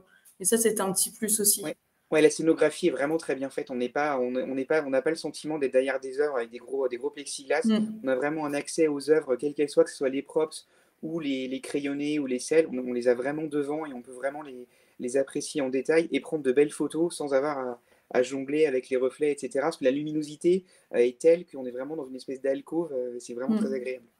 Euh, je voulais prendre un exemple quand Sébastien t'a expliqué qu'il y en a pour tous les goûts, pour les fans euh, purs et durs comme nous, et puis pour les familles aussi, etc. Par exemple, dans la salle sur, je sais plus comment, la salle sur l'aventure, par exemple, on va avoir le dirigeable de l'île sur le toit du monde, euh, avec aussi un, petit corner sur Man in Space, euh, L'homme dans l'espace, qui est un, les, les, films de Tomorrowland, de l'émission Disneyland dans les années 50, produit par Walt Disney. Tout ça euh, dans un petit corner, dans la même pièce que, par exemple, les casques des différents Avengers ou des objets qui proviennent de Star Wars, les, derniers Jedi. Euh, et, dans la même galerie aussi, euh, aventure, etc., on a aussi par exemple des petits coffres avec des petits jeux pour faire apparaître des, pièces, des, pièces. Par exemple, euh, si jamais on fait un petit jeu avec un petit labyrinthe dans un grand coffre, hop, ça fait s'illuminer l'intérieur du coffre et là on voit qu'il y a le compas de Jack Sparrow dans les films Pirates des Caraïbes, donc ça fait partie des petites choses aussi permettre de rendre ça sympa. Il y a même un petit jeu avec un petit carnet pour les enfants pour repérer des objets le long de l'exposition. Euh, voilà. Un autre point aussi que je trouvais, euh, euh, vous avez parlé, tu as parlé rapidement du tableau, le portrait officiel de Mickey. enfin, pour les personnes qui ne savent pas, c'est vraiment donc la voix de Mickey dont on a parlé tout à l'heure, Brett, Brett Iwan, la voix officielle, qui a peint le portrait officiel de, de, Mickey pour ses 95 ans cette année. Et, et c'est vraiment dingue en fait de se dire que c'est la même personne Ouais. qui fait la voix de Mickey et qui, et qui sait aussi le dessiner. Moi, je me, je- j'en reviens toujours pas après avoir découvert ça il y, a, il y a quelques semaines, de me dire que le gars en fait, il vraiment, il donne vie à Mickey par les deux moyens possibles. Quoi. C'est Et parce elle qu'il est est vraiment réussi. quoi. Ouais, mais c'est est ça, c'est c'est c'est c'est vraiment, vraiment réussi. C'est pas un petit croquis où on, on- on veut faire plaisir à, à la voix, on dit vas-y, fais ton dessin euh, et on va quand même l'exposer. quoi. Mais non, non, c'est vraiment, vraiment réussi. Donc euh, voilà. Et, euh, et je voulais vous demander aussi quelles étaient un peu vos, vos pièces coup de cœur. Je, je réfléchissais un petit peu en tête pour que les gens un peu comprennent ce qu'on peut voir là-bas. quoi. Euh, que- à quoi je pensais? Alors le jeu- livre, euh, pardon, le, le livre de Cendrillon, Ouais. le- celui qui fait l'ouverture dans le, dans le dans le film, il y a aussi celui de Blanche Neige. Euh, c'est Oui, vraiment le genre Blanche-Neige- de, oui, pardon. Alors, Blanche-Neige, attention, c'est le livre néerlandais. Par contre, Cendrillon, c'est le Oui. livre original de, Oui. en, en anglais. mais c'est vraiment le genre d'objet qu'on voit euh, à l'écran et euh, ou la pantoufle de verre aussi de Cendrillon. Enfin, il y a vraiment, moi, c'est euh, les, les dessins, c'est une chose, mais je trouve que d'avoir euh, d'avoir décidé de- d'inclure des des, des props comme ça, c'est euh, il y a aussi le le cheval, là, le, le cheval de Berthe dans, De Mary dans- Poppins. de Mary Poppins. Enfin, c'est des, c'est des trucs que. Et d'ailleurs, je sais pas si on l'a précisé, mais il y a aussi les films et il y a aussi les parcs. Il y a une partie aussi parc. Bien, bien sûr, oui, oui. Euh, et il y a aussi film live, justement, parce qu'il y a des accessoires de Pirates des Caraïbes, aussi de Cendrillon de 2015, justement. Et des 101 Dalmatiens de 96. Il y a par exemple Oui, les croquis, les euh, d'Anita, en fait, dessinés Ouais, par. qui, euh, qui est un, qui est un ajout pour l'expo de Londres, c'était pas à Munich, ça, la petite Ah, vitrine bah. avec euh, les, les plaques d'immatriculation Ah. de la voiture et le, Le magazine. de Anita euh, n'était pas dans la Bah. Peut-être qu'ils les ont mis euh, parce que oh, enfin, c'est aussi un film qui est très intéressant pour, le, pour les Anglais, voilà, parce que c'est un- Mm. une, histoire, euh, une histoire anglaise. Il y a la robe de Gisèle dans Il était une fois. Je, je- je cite en vrac, hein, pardon, hein, des choses qui me viennent comme ça. Euh, il y a des, les sculptures euh, utilisées pour les, par les animateurs pour Ouais, les travailler, maquettes. Pour, les maquettes de, pour modéliser les personnages, pour les voir. Il y a, a une superbe de Pocahontas, une autre d'Hercule qui nous a pas mal plu, euh, sur lesquelles on a passé du temps. sur, il y a un très beau dessin d'Aurore, un original, hein, voilà, je cite des originaux volontairement, par Mark Davis. Euh, euh, les connaisseurs euh, sauront. Bah, là, ce qu'on voit sur, à l'image, c'est un, un C'est un- celluloïd de, de Cruella et c'est un original aussi. Mm. Euh, Qu'est-ce qu'on avait encore? Bah, Moi, l'Hyperion de l'île sur le toit du monde, euh, j'hallucine parce qu'en fait, j'adore ce, ce genre d'objet. Et surtout, il est hyper bien mis en valeur. Il y a, c'est vraiment, il y a un, immense décor avec des, un effet de profondeur, d'éléments de décor de plus en plus loin. Et cet Hyperion en plein milieu, on peut s'approcher, on peut le regarder. Il y a une petite distance, mais bon, euh, enfin, voilà, on peut, on peut vraiment le voir de, de près. J'ai j'ai beaucoup aimé euh, le fait de pouvoir voir ça. Un tambour des mouse tire C'est- ce que Ah, j'allais dire, ouais. je te- l'ai- volé celui-là. Et il y a justement aussi ce que j'ai trouvé ça intéressant, c'était alors il y avait une salle sur la musique, le- la place de la musique dans les dans les films, et il y avait un tout petit coin sur euh, tout ce qui était bruitage. Et en fait, on pouvait voir euh, différents objets euh, utilisés pour tel ou tel son. Et euh, j'ai trouvé ça hyper euh, intéressant. Oui, par exemple le portefeuille pour euh, le bruit des chaussures des nains. Ouais. Enfin, c'est euh, des trucs euh, qu'on Enfin, je trouve ça hyper original. de- Oui, ça aussi, oui. Ah, mais j'en vois un là, le- l'île de Ouais. Naboubou. En plus, euh, Sébastien, tu m'as dit qu'il n'était pas à Munich celui-là. Il y avait que la, il y avait que la boule de à sorcière. fait. Bah, c'est le petit. Moi, le bouquin, j'adore parce que j'adore l'apprenti sorcière et, euh, et c'est le bouquin utilisé par le petit garçon qui joue Paul dans le film et qui euh, et dans lequel il y a les. les- Enfin, c'est une- un petit livre d'enfant et après ils vont sur cette île-là et dans la- toute la partie animée du film. Euh, J'étais super content de voir ça. Il y a un Oscar aussi. Oui. Euh, celui de. Ouais, euh, c'est le euh, désert vivant. Je, bon, je sais plus aussi là. On va pas dire de bêtises, mais un, un True Life Adventure, ça c'est sûr. Euh, D'ailleurs, la partie sur euh, la nature est intéressante parce qu'ils ils ont dû se dire on peut pas faire que des True Life Adventure, mais du coup ils ont un petit peu développé. Ils ont parlé aussi de, de la nature dans les films d'animation. Donc il y a des choses sur Mm. Bambi Oui. ou euh, ou le, le voyage simplement de partir à l'aventure. Et là, on a des éléments du voyage en Amérique du Sud de Walt et sa troupe, qui avec la caméra 16 mm qu'ils utilisaient sur place, un, un album photo qui avait dû leur être offert euh, par les Sud-Américains. euh, si je me trompe pas, peut-être euh, Sébastien, tu Ça, rappelles C'est tout à mieux. fait ça. Mm. Donc euh, il y a vraiment des, il y a vraiment de, de- de très belles, de très belles pièces. hein. Donc, je vais poser deux. Il y avait deux petites questions dans le, dans le chat. Euh, tout d'abord, c'était quel est le prix de pour accéder à l'exposition d'un prix d'entrée? Vous en rappelez bah, Sachant que ça change entre Munich et puis euh, Londres, je pense. Non, mais c'est surtout que nous, on a réservé nos places il y a des mois. C'était une vingtaine de livres, je crois, 25 ou 28. Ouais, comptez 30 ou 30 et 40 euros au cas où avec tax ou je ne sais quoi. euh, Mais Mm. bon. euh, Et il y a deux enfin, types de places, il y a euh, General Entry et puis VIP. VIP vous donne euh, en plus une lanière, un pin, c'est une lithographie euh, issue de Wish. Ouais, et pour l'anecdote, donc même si ça vous coûte 50 euros, la lithographie est la même que celle qui est dans le coffret à 1500 euros euh, des 100 ans euh, de l'animation Disney. Voilà. Euh, David l'a nous la montre. Euh, voilà, c'est pour l'anecdote. Après, je suis pas persuadé que l'accès VIP soit justifié parce que il y a vraiment un bon débit, à moins, d'y aller le samedi à 15h. à Munich, pour l'avoir fait plusieurs fois, il n'y avait jamais personne à l'entrée VIP, mais vous avez ces petits goodies en plus, dont la litho de Wish, et vous avez une lanière qui est plutôt sympa. Je viens de retrouver mon billet et c'était 38 livres. Ouais, ah ce qui ouais, n'est pas on- donné on est, quand on même. est, on est sur 43 euros, quoi, à peu Ouais. près. hein. Ouais. Je, je suis à la louche, hein, mais. Ce qui est, ce qui est pas donné quand même. D'accord. Et on avait une- également une autre question. La musique est très mise en avant au niveau merchandising pour les 100 ans.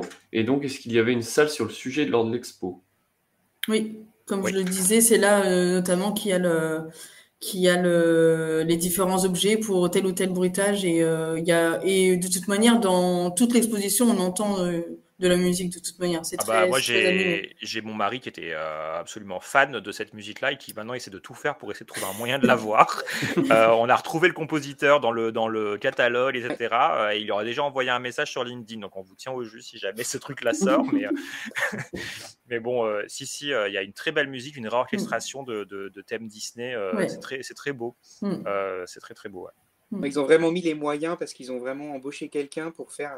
On- je, crois que les- je crois que ton, ton mari avait regardé, c'est à peu près une heure de, de réorchestration euh, de thèmes Disney. C'est vraiment très qualitatif, donc ils ont vraiment mis les Mm. moyens euh, pour, euh, pour offrir quelque chose de, de, de vraiment bien aux visiteurs. Ça habille vraiment Ouais. l'exposition. Ouais, ouais. Donc c'est vraiment à faire si, si vous avez la possibilité d'aller à Londres ou à, ou à Chicago euh, ou dans les. Oui, une chose qu'on n'a pas précisé, c'est que dans y a une nouvelle intro vidéo par rapport à la version de Munich où ils disent que l'exposition va tourner pendant 5 ans. Donc on n'a pas d'idée des, pays, encore moins des villes. Et donc ça veut dire qu'il y a peut-être une chance qu'elle arrive un jour euh, à Paris. Euh, mais on ne sait pas, vu que c'est pas annoncé. Donc, dans le doute, faites attention parce que d'autant plus qu'on ne sait pas vraiment quand, elle se- quand, elle- quand est-ce qu'elle se termine à Londres, mais c'est probable que ce soit fin janvier, euh, vu qu'on peut plus trop réserver à- à au-delà de cette date, même si ça ne veut pas dire que c'est forcément la fin. Mais bon, voilà, euh, si vraiment vous voulez voir cette exposition, moi je vous conseille de pas patient, de pas trop attendre. Si vous arrivez à vous faire ce joli cadeau pour euh, la, la fin d'année, euh, voilà, pour, pour fêter un peu les 100 ans et puis je sais pas vers Noël ou quoi. Maintenant, c'est sûr que c'est un peu cher d'aller à Londres dans cette période-là, mais sinon janvier peut être une bonne solution. Conseille de le faire, puis aller voir un musical Disney. Il y a Frozen euh, qui, qui, qui est actuellement représenté, c'est ce que Sébastien est allé voir. Nous, avec Laurent, on a vu Moulin Rouge, hein, c'est aussi Disney maintenant. Donc euh, il y, a, il y a aussi des choses à faire à Londres si vous êtes passionné de Disney. Puis, Évidemment, je dis ça, mais vous pouvez aussi euh, tout simplement visiter Londres. C'est une magnifique ville avec plein de choses à faire. Et l'accès n'est pas très l'accès n'est pas très compliqué en plus. Alors c'est un peu à l'extérieur du centre de Londres, enfin c'est pas vraiment euh, au centre de Londres, mais en tout cas l'accès n'est pas compliqué non plus. Oui, voilà. Bah après, c'est comme, euh, enfin voilà, vous prenez le métro. euh, Enfin, il y, a- il y a ce qu'il faut, euh, un peu comme aller à, à Disneyland Paris depuis Paris. Et Oui, encore, oui, je, pense que c'est- pareil. moi, je pense que c'est même un peu moins loin que ça. euh. Hmm. C'est 30 minutes depuis la gare de Paddington, qui est une gare centrale de Londres. Euh, et puis après, on marche 5 minutes après la gare, c'est très bien indiqué. C'est Hmm. C'est comme aller voilà. à Disney, oui, de Paris, c'est pareil. Par contre, c'est vrai que quand on s'est fait la réflexion, justement, quand on était en train de visiter Londres, il n'y avait pas beaucoup de communication sur l'exposition. Seulement Ah. autour, justement, du, du center. Après, euh, maintenant que vous, qu'on s'est dit que c'est peut-être que jusqu'à fin janvier, euh, vu que les places sont en vente depuis longtemps, si ça se trouve, ils ont déjà quasiment tout vendu. Et en fait, ils sont à l'aise avec l'idée que, bah, euh, voilà, ça va se vendre ce qui reste. Et puis, et puis, de toute façon, après, on bouge. Donc, euh, je sais pas, j'essaie de supposer pourquoi. Des, c'est, mais c'est sûr que si c'est ça, par exemple, pourquoi les dépenser du marketing, d'affichage, etc., ça Mm. coûte très très cher si de toute façon euh, l'exposition est déjà quasi pleine pour le peu de temps qu'elle va rester là. Donc, euh, ils misent évidemment forcément sur les fêtes de Noël, etc. Il va y avoir les vacances de la Toussaint avant. hein. Je, enfin, je dis ça, euh, j'espère que les mêmes vacances euh, de la Toussaint existent pour les Anglais, mais c'est fausse. Parce qu'en fait, je m'avance peut-être un peu trop. Mais Noël, oui, forcément. C'est vraiment euh, quelque chose à faire en famille. Donc, donc j'imagine.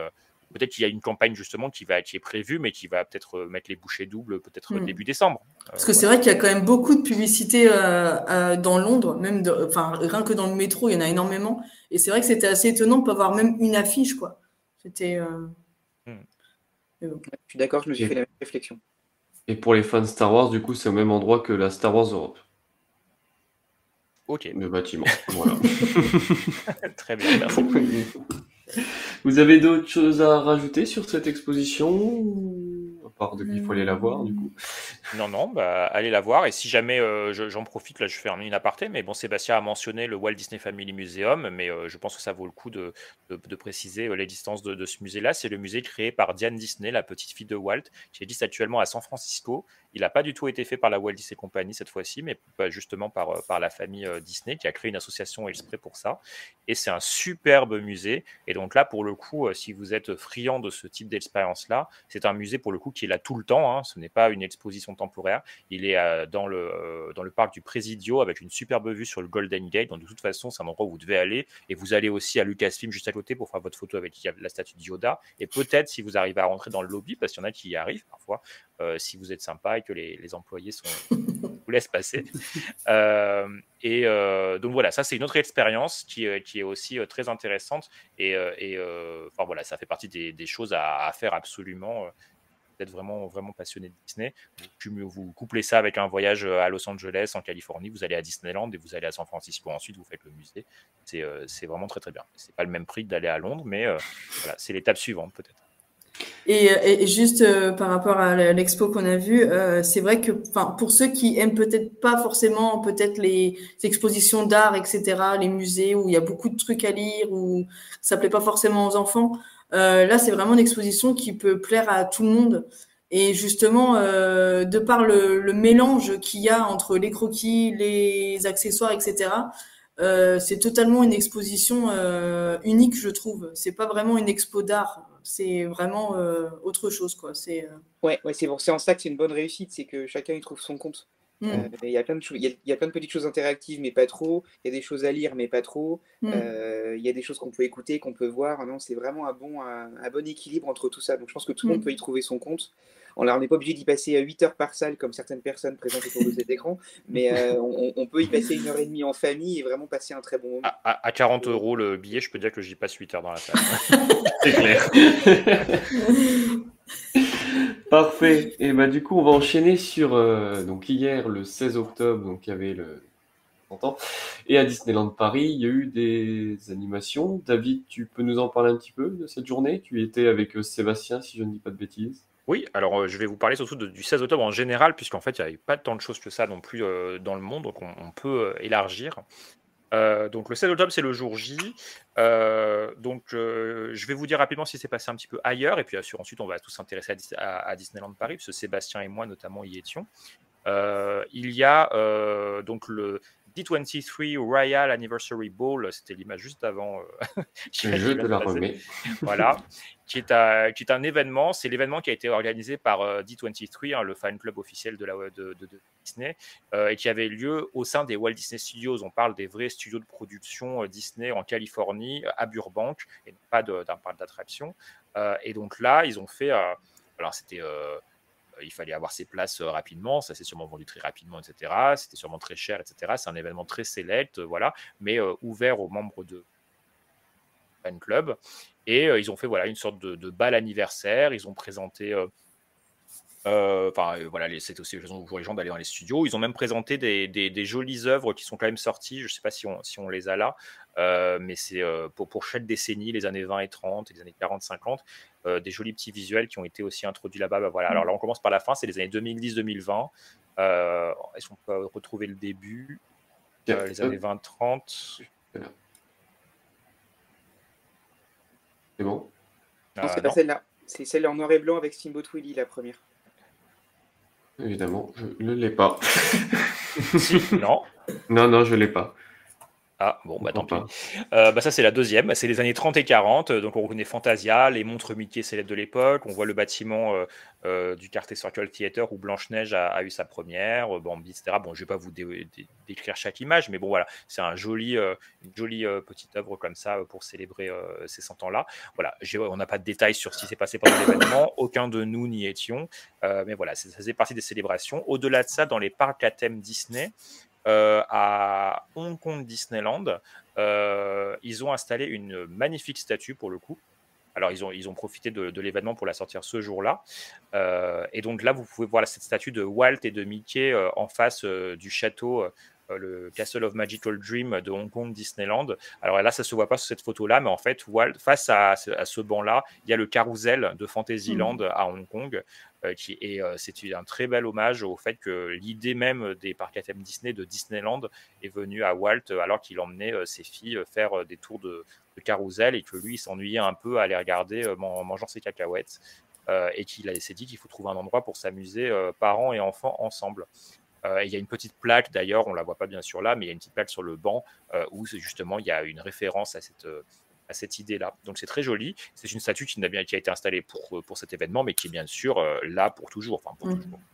Euh, bon, on se comprend. En tout cas, euh, voilà. Et à Walt Disney World en Floride, euh, bah, écoutez, c'est vraiment pour la forme parce qu'ils ont, ils ont, moi, ils ont vraiment rien fait. C'est juste qu'ils ont daté euh, l'inauguration de Journey into Water euh, Inspired by Moana, qui est la nouvelle attraction d'Epcot.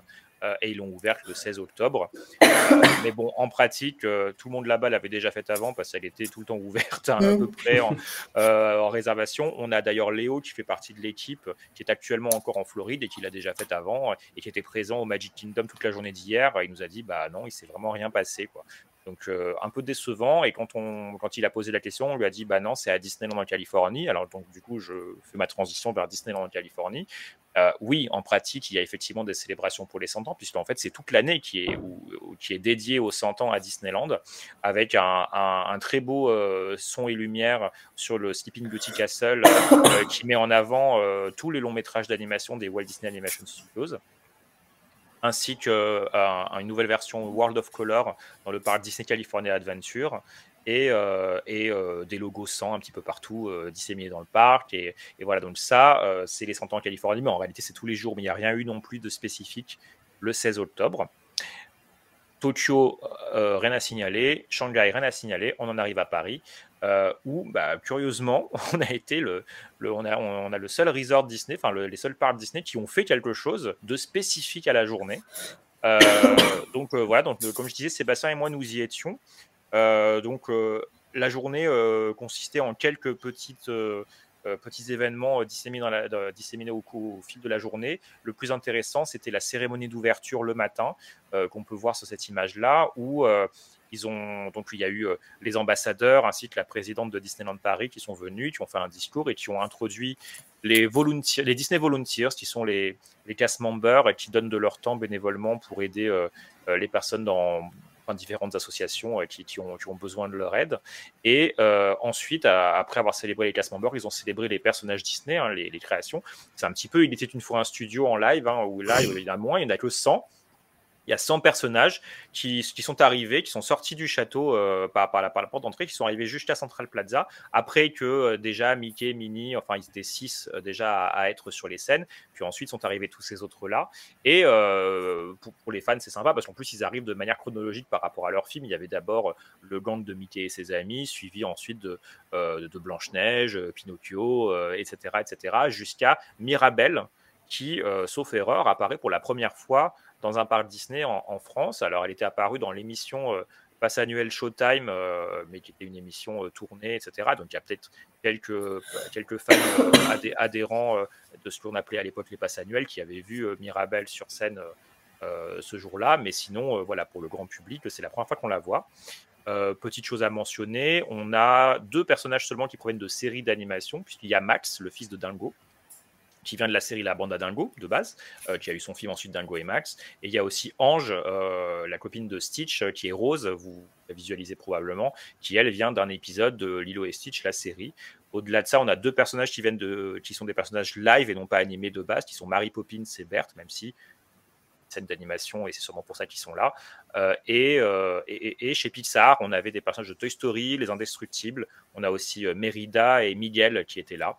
Sinon, tout le reste, ce sont des personnages des Walt Disney Animation Studios. Mais là, je vous ai mentionné tous ces autres personnages-là parce que ce sont justement ceux qu'on ne peut pas voir, par exemple, dans le court métrage Il était un studio.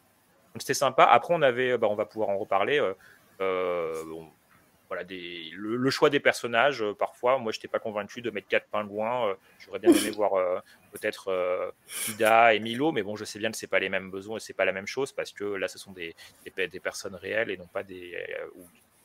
pas les mêmes. C'était pas des vrais pingouins Non, c'était pas des vrais pingouins. Non, mais on aurait pu avoir au moins Oswald. Ouais, J'aurais bien aimé qu'il y ait Oswald. Oui, c'est vrai que ça manquait, oui. Oui, c'est un peu dommage qu'il voilà. voilà le Suzy et Perla aussi, euh, qui sont deux souris de Cendrillon, mais très anecdotiques dans le film, puisqu'elles sont même pas nommées. C'est vraiment les parcs Disney qui ont, donné une personnalité spécifique et un nom à Suzy et Perla.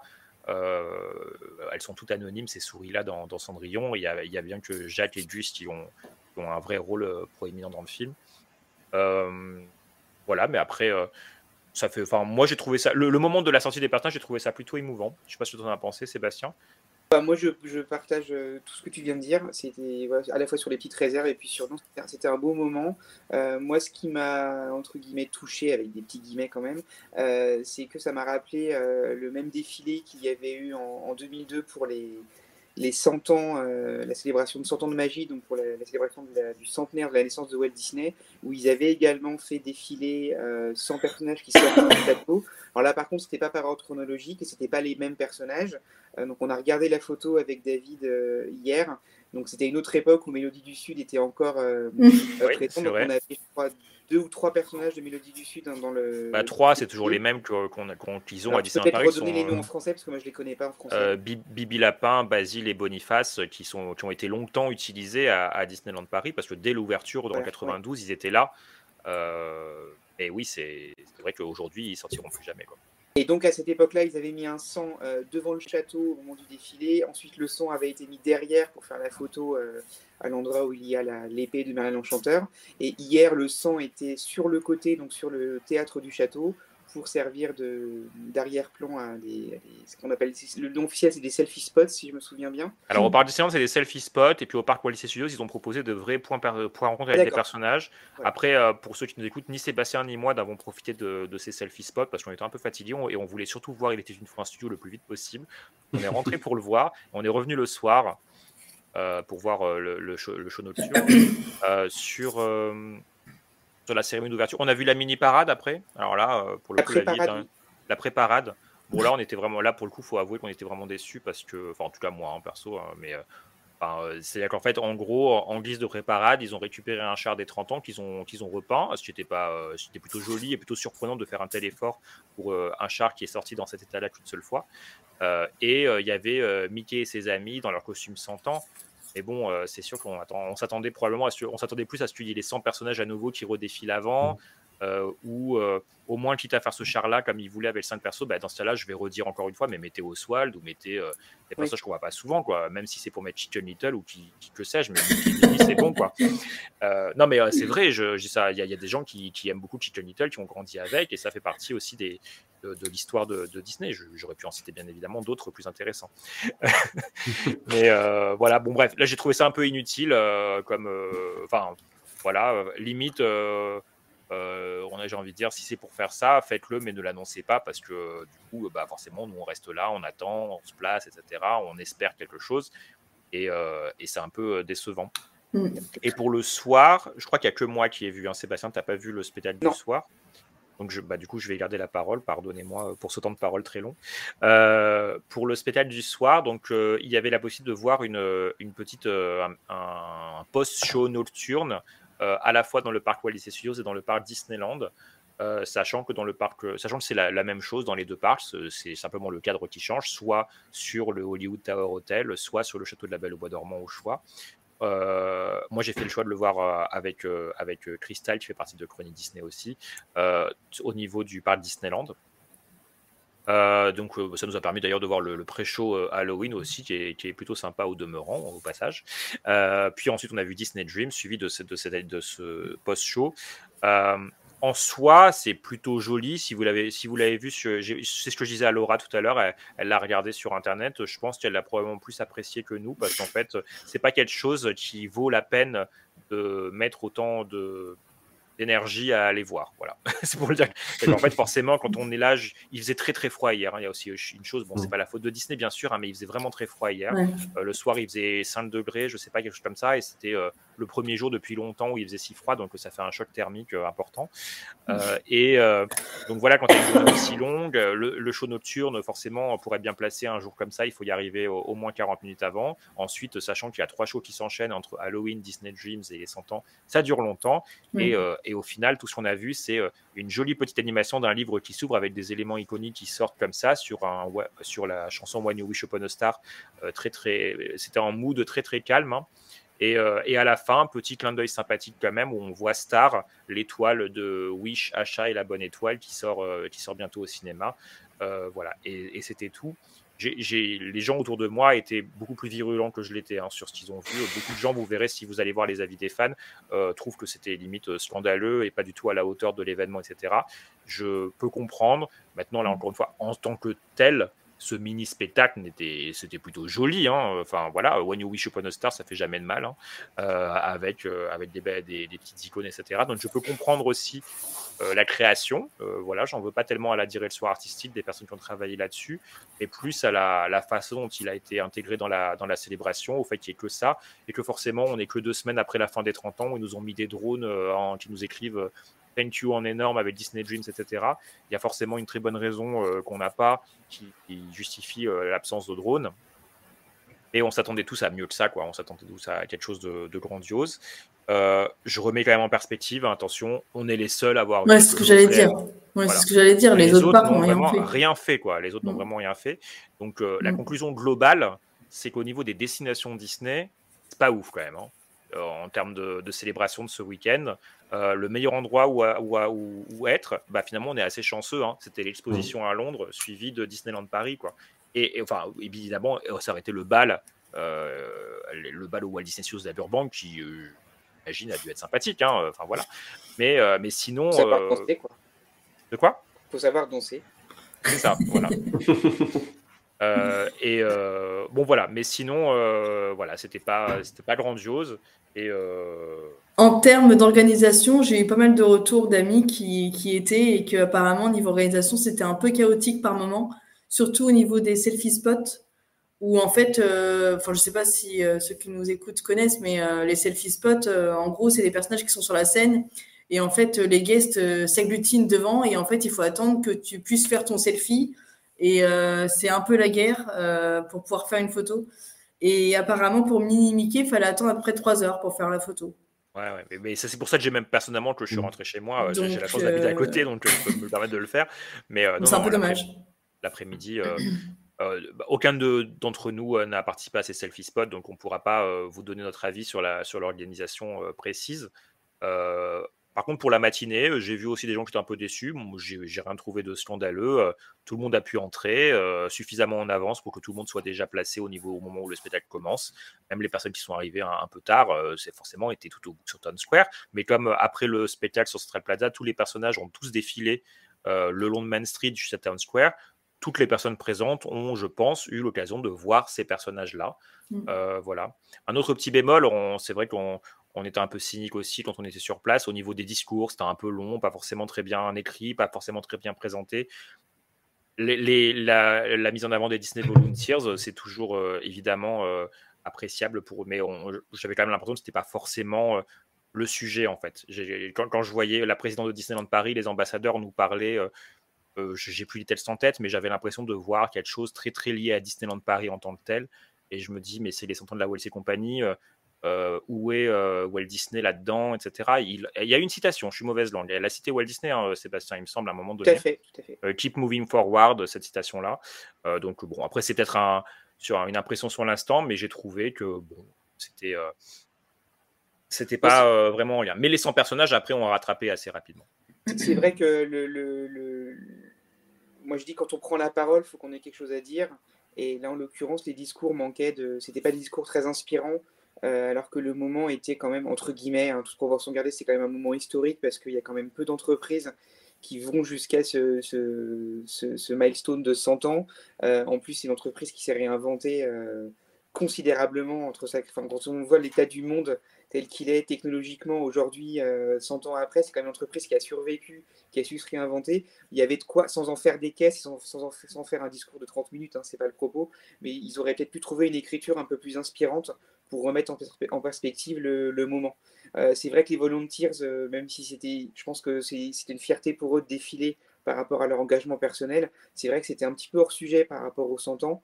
Euh, mais bon, moi, le défilé chronologique des personnages et la sortie du château, moi, je trouve que ça valait quand même le coup. Et surtout que l'accessibilité était quand même assez bien gérée par rapport à, à, la visibilité du show et du défilé. Donc, c'était quand même un très beau moment, même si les discours étaient un petit peu, un petit peu décevants, c'est vrai. Euh, en plus, comme l'a dit David, qui a l'air sympa comme ça, mais qui a la langue très perfide, ils ont choisi la seule scène de Central Plaza. Ah oui, c'est vrai. Le plan était l'échafaudage euh, des travaux en cours euh, au niveau de l'auberge de Cendrillon. Et c'est vraiment dommage parce que sur toutes les photos, ils ont été obligés de cadrer au maximum pour sortir du champ l'échafaudage. Et je me dis, David a trop raison. C'est pourquoi. Non, ça, mais ça, c'est une vraie faute. Je, je, ça me donne l'impression qu'il n'y a pas de répète en fait. Alors qu'il y en a forcément une. Ouais, enfin, j'espère. Mais bon, euh, j'imagine la, la, veille au soir, ou je sais pas, généralement c'est ouais. comme ça que ça se passe. Mais là, c'est le genre de truc où je me dis. Ça, c'est euh, bizarre. Il y, a quand même un moment où il faut. Enfin, voilà. C'est. Euh, voilà. En, en, termes de direction artistique globalement, euh, tout à l'heure j'étais plutôt euh, conciliant sur le sur le, le petite animation sur le, le nocturne, mais là, euh, au-delà du plaisir des 100 personnages, j'ai pas non plus ça trouvé créativement très intéressant. Les musiques utilisées m'ont pas spécialement intéressé, je les ai trouvées un peu hors sujet. Euh, la, la, mini parade c'est pareil. Et, euh, et, je me dis, je sais pas, alors peut-être que ça demande plus de budget, mais avec un nombre équivalent de danseurs, je sais pas, les habiller comme dans les années 1920, faire un truc avec une musique un peu rétro, je sais pas quoi, où tu fais venir Oswald. Euh, désolé, je parle d'Oswald tout le temps, hein, mais bon, euh, non, mais enfin voilà quoi, un truc. Et, là, tu lances le truc, tu as Mickey, alors idéalement en Steamboat Willie, mais sinon Mickey normal déjà qui débarque ensuite, et bam, après tu fais débarquer tous les autres personnages d'un seul coup de faire un truc qui ressemblait euh, globalement aux 30 ans, aux 25 ans, aux 20 ans, aux, mm. enfin, aux 25 ans non, parce que les 25 ans c'était incroyable. Euh, mais euh, enfin, je parle de, du 12 avril pour les 25 mm. ans. Mais bon, voilà, globalement, je me dis qu'il y avait quelque chose à faire. Bah, justement, les 25 ans, alors on sait très bien qu'il y avait un budget astronomique pour les 25 ans euh, grâce à des personnes qui ont, ont financé le truc, mais euh, il y avait des vraies créations artistiques sur les landes avec des costumes, etc. Et je sais pas, des costumes années folles, il doit bien en avoir. Il y a bien eu, un, il y a bien y avoir un show à un moment donné au studio avec leurs trucs un peu euh, cinéfolie, je sais pas quoi. Il doit bien avoir des trucs un peu du vieil Hollywood. Enfin, vous voyez, euh, mmh. j'aurais aimé quelque chose, quitte à ce que ce soit même au studio, euh, un autre truc au studio. De, mmh. Dommage de ne pas le faire dans le, dans le parc mais vous voyez, j'aurais aimé qu'il y ait une réflexion un peu plus longue peut-être sur ce qu'on fait. J'ai eu l'impression qu'on a fait pour faire.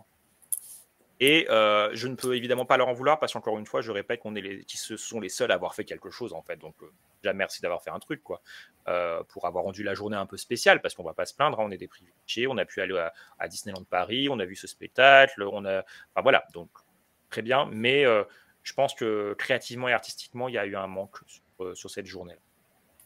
-là. Donc pour résumer, mitigé, mais bon, vu qu'au moins on a eu quelque chose à Paris euh, comparé aux autres parcs, donc euh, ce qui et est ce sera rare un pour bon... être noté. Quoi. Voilà. Et ce sera un Après, bon souvenir. Le moment des 100 personnages, euh, j'ai eu quand même un petit moment d'émotion. J'étais quand même content d'être là. Quoi. Voilà, je me dis, je me, je me dis pas, j'aurais mieux fait de rester chez moi. Quoi. Hmm. Après, Le soir, je... Euh, pas sûr. Pardon. Pardon, vas-y. Non, je, je, voulais juste euh, modérer un tout petit peu dans le sens où je pense que l'erreur qu'ils ont faite, c'est qu'ils n'auraient pas dû communiquer euh, en amont parce que ça a créé de l'attente Ouais. Euh, vis-à-vis -vis des visiteurs qui sont venus exprès pour ça, pour voir ça. Ça aurait été une surprise. Je pense qu'on n'aurait on aurait pas eu le même point de vue parce que personne n'attendait rien vu qu'on est le seul endroit qui est, qui est annoncé un, événement pour cette date. Et je trouve juste euh, dommage que euh, cette attente créée, en plus, euh, ça a été communiqué quasiment du jour au lendemain, hein, le programme deux jours avant. Donc ça a créé de l'attente. En plus, avec un, une amplitude d'horaire de dingue parce que c'était 8h30 le matin, 22h30 le soir pour tout voir, euh, où ils faisaient euh, 3, 3, le matin et 3 le soir. Euh, donc je pense qu'ils auraient, auraient fait ça comme une surprise en l'annonçant juste le matin même et que les visiteurs l'auraient découvert en arrivant. Je pense qu'on aurait été un petit peu plus. un peu moins exigeant. Ouais. Un, voilà, on, aurait, merci, on aurait été déçu si on n'y avait pas été parce qu'on n'avait pas été au courant. Oui, euh, mais... mais... mais là, je, je suis d'accord sur le fait que, mais je pense quand même qu'il fallait quand même dire qu'il allait y avoir des choses spéciales éventuellement, parce que le matin c'était pas, c'était pas honteux non plus. Le, et je pense que les gens étaient contents d'être là, euh, mais ça a été annoncé, mais ça a été annoncé vraiment très longtemps avant. Hein. Rappelez-vous du programme annuel de Disneyland Paris où il y avait les saisons, je sais pas quoi, et il y avait la journée des 100 ans qui était mise là avec le logo déjà fait, etc. Et euh, et limite, on se demande si à cette époque-là, ils savaient déjà ce qu'ils allaient faire vraiment ce jour-là. Donc en fait, ils se sont engagés dans cette voie-là euh, très tôt. Mm. Ce sera les 100 ans le 16 octobre. Vous allez voir, à l'époque, on pensait même qu'ils allaient lancer une saison des 100 ans. On pensait même qu'ils allaient changer Disney Dreams après les 30 ans pour le remplacer par un autre show nocturne qui aurait pu être en lien avec les 100 ans. Par exemple, pourquoi pas une version de ce qui se fait en Californie. Donc ça aurait été possible, hein, euh, ça n'aurait pas une création complète. On s'imaginait beaucoup de choses en fait. hein. Donc forcément, petit à petit, on se dit Ah bon, en fait, non, il n'y aura pas de saison. Ah bon, en fait, machin. Bon, et au final, ce n'est plus que. Ah bah, jusqu'à hier matin, on se disait quand même, bon, bah, on va voir les drones, vu ce qu'ils ont fait pour le 14 juillet, pour la fin des 30 ans, qui n'était même pas annoncé non plus spécifiquement, etc. On attendait quelque chose. Et jusqu'à la fin, malheureusement, on en finit par, bon, ok, bah, le seul truc à retenir, c'était euh, les 100 personnages. Heureusement hein, qu'il y, a- eu ça. Euh, même si on a des choses à redire, encore une fois, sur euh, la façon dont ça a été proposé. Mais. Et il y a eu aussi, pour, pour, pour terminer peut-être sur la partie euh, Disneyland Paris, il y a eu aussi la publication d'une vidéo d'une vingtaine de minutes euh, par le service com dédié, au, dédié aux 100 ans, qui est plutôt très qualitative, qui je pense mériterait d'être diffusée dans le parc, euh, peut-être par exemple au Café Hyperion ou, au Walt Disney Studio, je ne sais pas, il y a, suffisamment d'écrans dans les, dans les, dans les, dans les parties, dans les salles d'attente. C'est un, un beau travail qu'ils ont fait et ils ont aussi annoncé la sortie d'un livre qui est en gros euh, euh, visiter Disneyland Paris avec euh, des dates clés et faire des passerelles entre l'histoire de The Walt Disney Company et ce qu'on peut trouver à Disneyland Paris. Donc il y a eu cette annonce de publication d'ouvrage et la publication de cette vidéo qui franchement est très bien faite. et encore une fois, c'est le seul resort qui a fait ça. C'est également à souligner. ça a été, ça a été publié bah, dans la matinée hier au moment des, au moment des 100 ans. Ah, globa- on est souvent le seul resort à faire ce- de- des choses comme ça, des vidéos notamment, des émissions, etc. L'émission passée annuelle Showtime, euh, toute imparfaite qu'elle était, euh, avait le mérite d'être la seule qui existait. Euh, mais euh, On n'a pas Galaxy sent- on sent- mais on a des, on a des on belles vidéos. Non, mais voilà, enfin, en tout cas, on, a- on sent qu'on a, on sent qu'il y a, qu'il y a- qu'il y a à Disneyland, à Disneyland Paris des gens qui ont envie de faire des choses, qui Mm. sont suffisamment passionnés par, euh, par ce qu'ils ont, mais, mais que mais malheureusement les moyens sont Ouais. parfois ce qu'ils sont, quoi. Donc, euh, donc voilà, on, espère pour le mieux. euh, Enfin voilà, il y a beaucoup d'argent qui va être injecté par The Walt Disney Company a priori dans la division des parcs. Peut-être que les, décennies à venir seront plus euh, euh, fast, en tout cas sur, ce type de, choses-là. Surtout que la division spectacle nous a habitués maintenant à être très qualitatifs quand même à Disneyland Paris. On a de très beaux spectacles, donc on, sait qu'avec avec des moyens, ils peuvent faire des belles choses. Parfait, Ben, je pense qu'on a fait le tour du coup de la journée d'hier pour les 100 ans. Et on va passer sur le, mer- le merchandising qui est tout autour de, bah, de cet événement. Et je vais donner la parole à Sébastien du coup.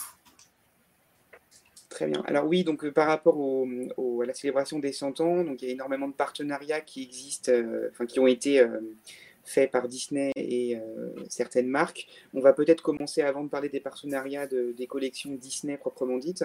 Donc il y a énormément de merchandising euh, Disney 100 qui sont euh, euh, produits par Disney directement et qui sont disponibles à la fois dans les parcs au niveau mondial et dans tous les shops Disney sur Internet. Donc la collection la plus en lien avec Disney 100, c'est la collection. Alors Laura va peut-être me, me taper dessus, mais je sais pas comment on prononce Eras. donc je sais pas comment- Eras, ouais. Voilà, donc Disney Eras, euh, qui propose. C'est pas Decades? Non, c'est autre chose Non, c'est autre chose. La première slide. Si tu- Voilà, ces slides-là, en fait, c'est une collection Ah qui oui, oui, pardon. par l'histoire des studios. Donc vous avez un certain nombre d'objets. Euh, vous avez donc le premier objet que vous voyez là sur la slide, c'est le, fameux euh, panneau indicateur qui a été créé pour le tournage de The Reluctant Dragons euh, dans les années 40, qui est toujours présent aujourd'hui, qui est un point photo, je dirais, obligatoire quand vous visitez les studios. Il y a un certain nombre d'objets donc inspirés de l'histoire des studios. Vous avez les studios Hyperion, les studios de Burbank, vous avez des presses-papiers, vous avez une reproduction du château d'eau de Burbank, euh, vous avez des, des- des vêtements inspirés des, des émissions d'anthologie, donc Disneyland et euh, The World of Color. Euh, donc c'est une belle collection qui est disponible dans tous les parcs et sur le site internet. Il y a une autre collection qui est Disney Decades, qui est en fait un lot. c'est encore une autre. Tu l'avais tout à l'heure Non, bon, c'est pas grave. Euh, c'est donc Disney Decades, c'est une collection donc euh, en 10 parties et chaque mois vous avez pendant un an euh, une peluche, des pins, des Magic Bands et vous avez également des oreilles. Voilà, des oreilles. Merci Laura, qui sont inspirées par des films. des films ou des, ou des courts-métrages significatifs pour chaque, chaque décennie. Et ce qui est intéressant, c'est qu'ils choisissent euh, des choses qui en général sont pas, euh, qui, font, qui font plus l'objet en tout cas aujourd'hui euh, de merchandising forcément facilement accessible. je parle notamment de les années 90, on a, on a Mister Max, Mister, Mister Mask, excusez-moi. Mmh. Pour les années 2000, on a Isma, mais pas Isma normal, Isma quand elle est en petit monstre avec la fiole. on avait les, les Pégases de Fantasia, on a eu, alors le plus improbable, c'est une peluche sur Shaggy Dog euh, que Disneyland Paris a du mal à vendre, elle est régulièrement en promo parce que je pense que personne connaît le film. Ils sont mignons parce qu'ils ont même imprimé une affiche du film qu'ils ont, qu'ils ont mis à côté du, du, stock de peluches. Donc voilà pour la collection Disney Decades qui est quand même très sympathique. Euh, la seule chose qu'on n'a pas en dehors des États-Unis, c'est les Magic Bands, parce qu'évidemment les Magic Bands ne fonctionnent pas en dehors des États-Unis, donc ils ne les commercialisent pas. Euh, à l'image, vous avez la collection Célébration de mémoire, si j'arrive si bien à lire. Euh, donc c'est leur délire de produits iridescents. Euh, donc vous avez euh, tous les châteaux de tous les parcs, donc notamment le, nouveau château d'Hong Kong. C'est la première fois qu'il fait l'objet d'un, d'un merchandising sous forme de sculpture. Donc vous avez tous les, les, châteaux des différents parcs qui existent en deux versions chacune. La première version, c'est la version que moi, petite perso, je trouve pas très jolie, où la base est argentée et le haut correspond à la vraie à la vraie version architecturale des châteaux. Et vous avez une deuxième version qui représente vraiment le château tel qu'il est. Malheureusement, n'est pas sur Shop Disney, mais est dans les parcs. Si vous allez à Disneyland Paris, vous avez le château de la Belle au Bois dormant qui est disponible dans les deux versions. Et enfin, il y a une autre collection, c'est la version Celebration, qui, euh, je crois que c'est celle-là, j'arrive pas à lire. Euh, non, c'est Wonder, celle-là. Ah oui, c'est Wonder. Donc là, c'est inspiré de, tous les personnages qui ont un lien avec la musique. Donc vous avez une, ligne euh, de, vêtements, vous avez une sculpture, vous avez un storybook euh, ornement de Noël. C'est une collection qui est un peu plus réduite, mais qui, qui met en avant tous les personnages qui ont un lien avec la musique. Donc il y a ces quatre gammes qui sont commercialisés directement par Disney. Et en dehors des, produits commercialisés par Disney directement, ils ont des partenariats avec Celio, avec H&M, avec euh, Pandora, enfin leurs leur partenaires habituels. Euh, et après, si, sauf si vous avez des, des, compléments à ajouter, on peut passer sur les partenariats qui sont plus dédiés à Disney 100, euh, comme La Poste ou Monnaie de Paris, par exemple. Mais je vais laisser la et les livres, peut-être? Oui, bah, je vais peut-être te laisser la parole pour les livres.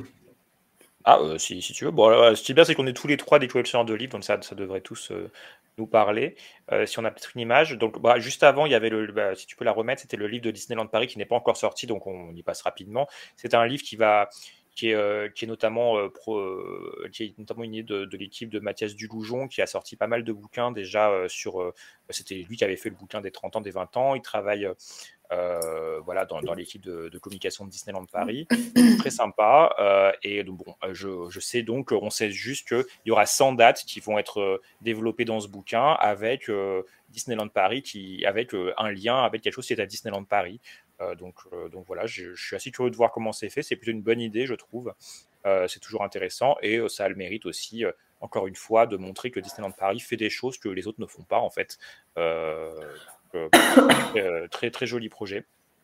Euh, on va passer donc aux livres qui, eux, pour enfin, là, les livres qu'on connaît. Donc ça, c'est la gamme, voilà, Disney 100 qui a été, été proposée par, par Disney Books. Disney Books, c'est la division spécifique des livres chez Disney. Donc le livre en haut à gauche, c'est la biographie officielle de, Disney qui s'appelle Walt Disney, un Américain original.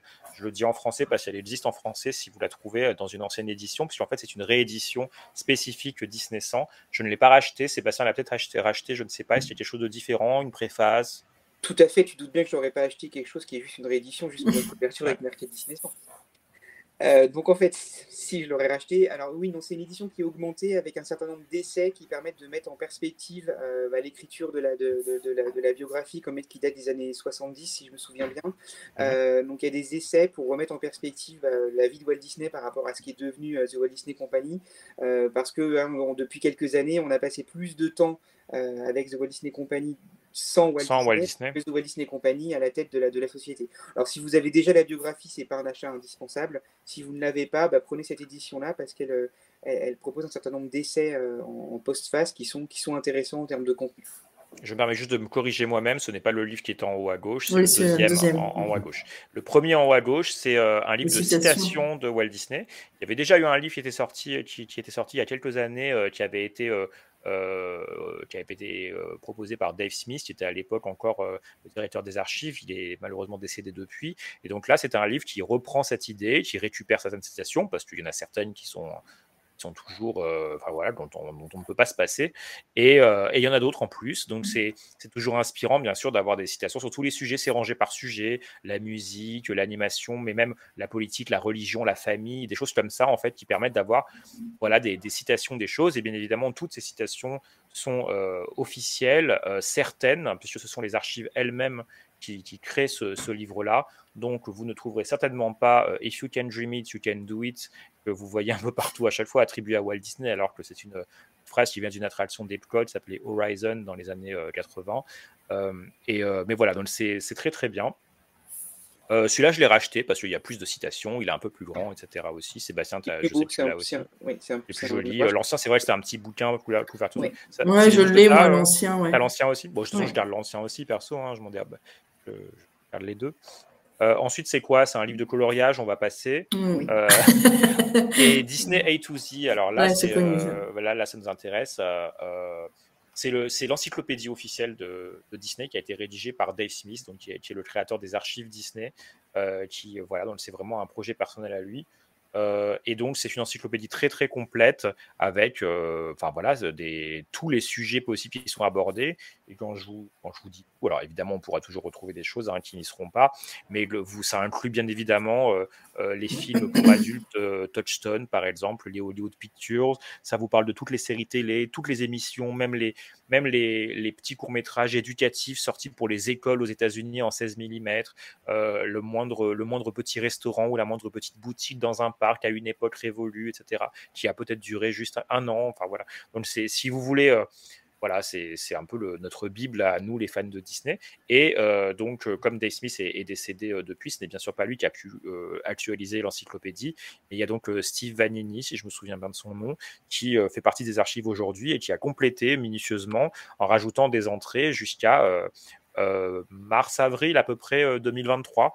Euh, donc, donc voilà, c'est c'est le temps après de, de l'éditer, quoi. Et d'a- et d'ailleurs, le livre était disponible à l'exposition.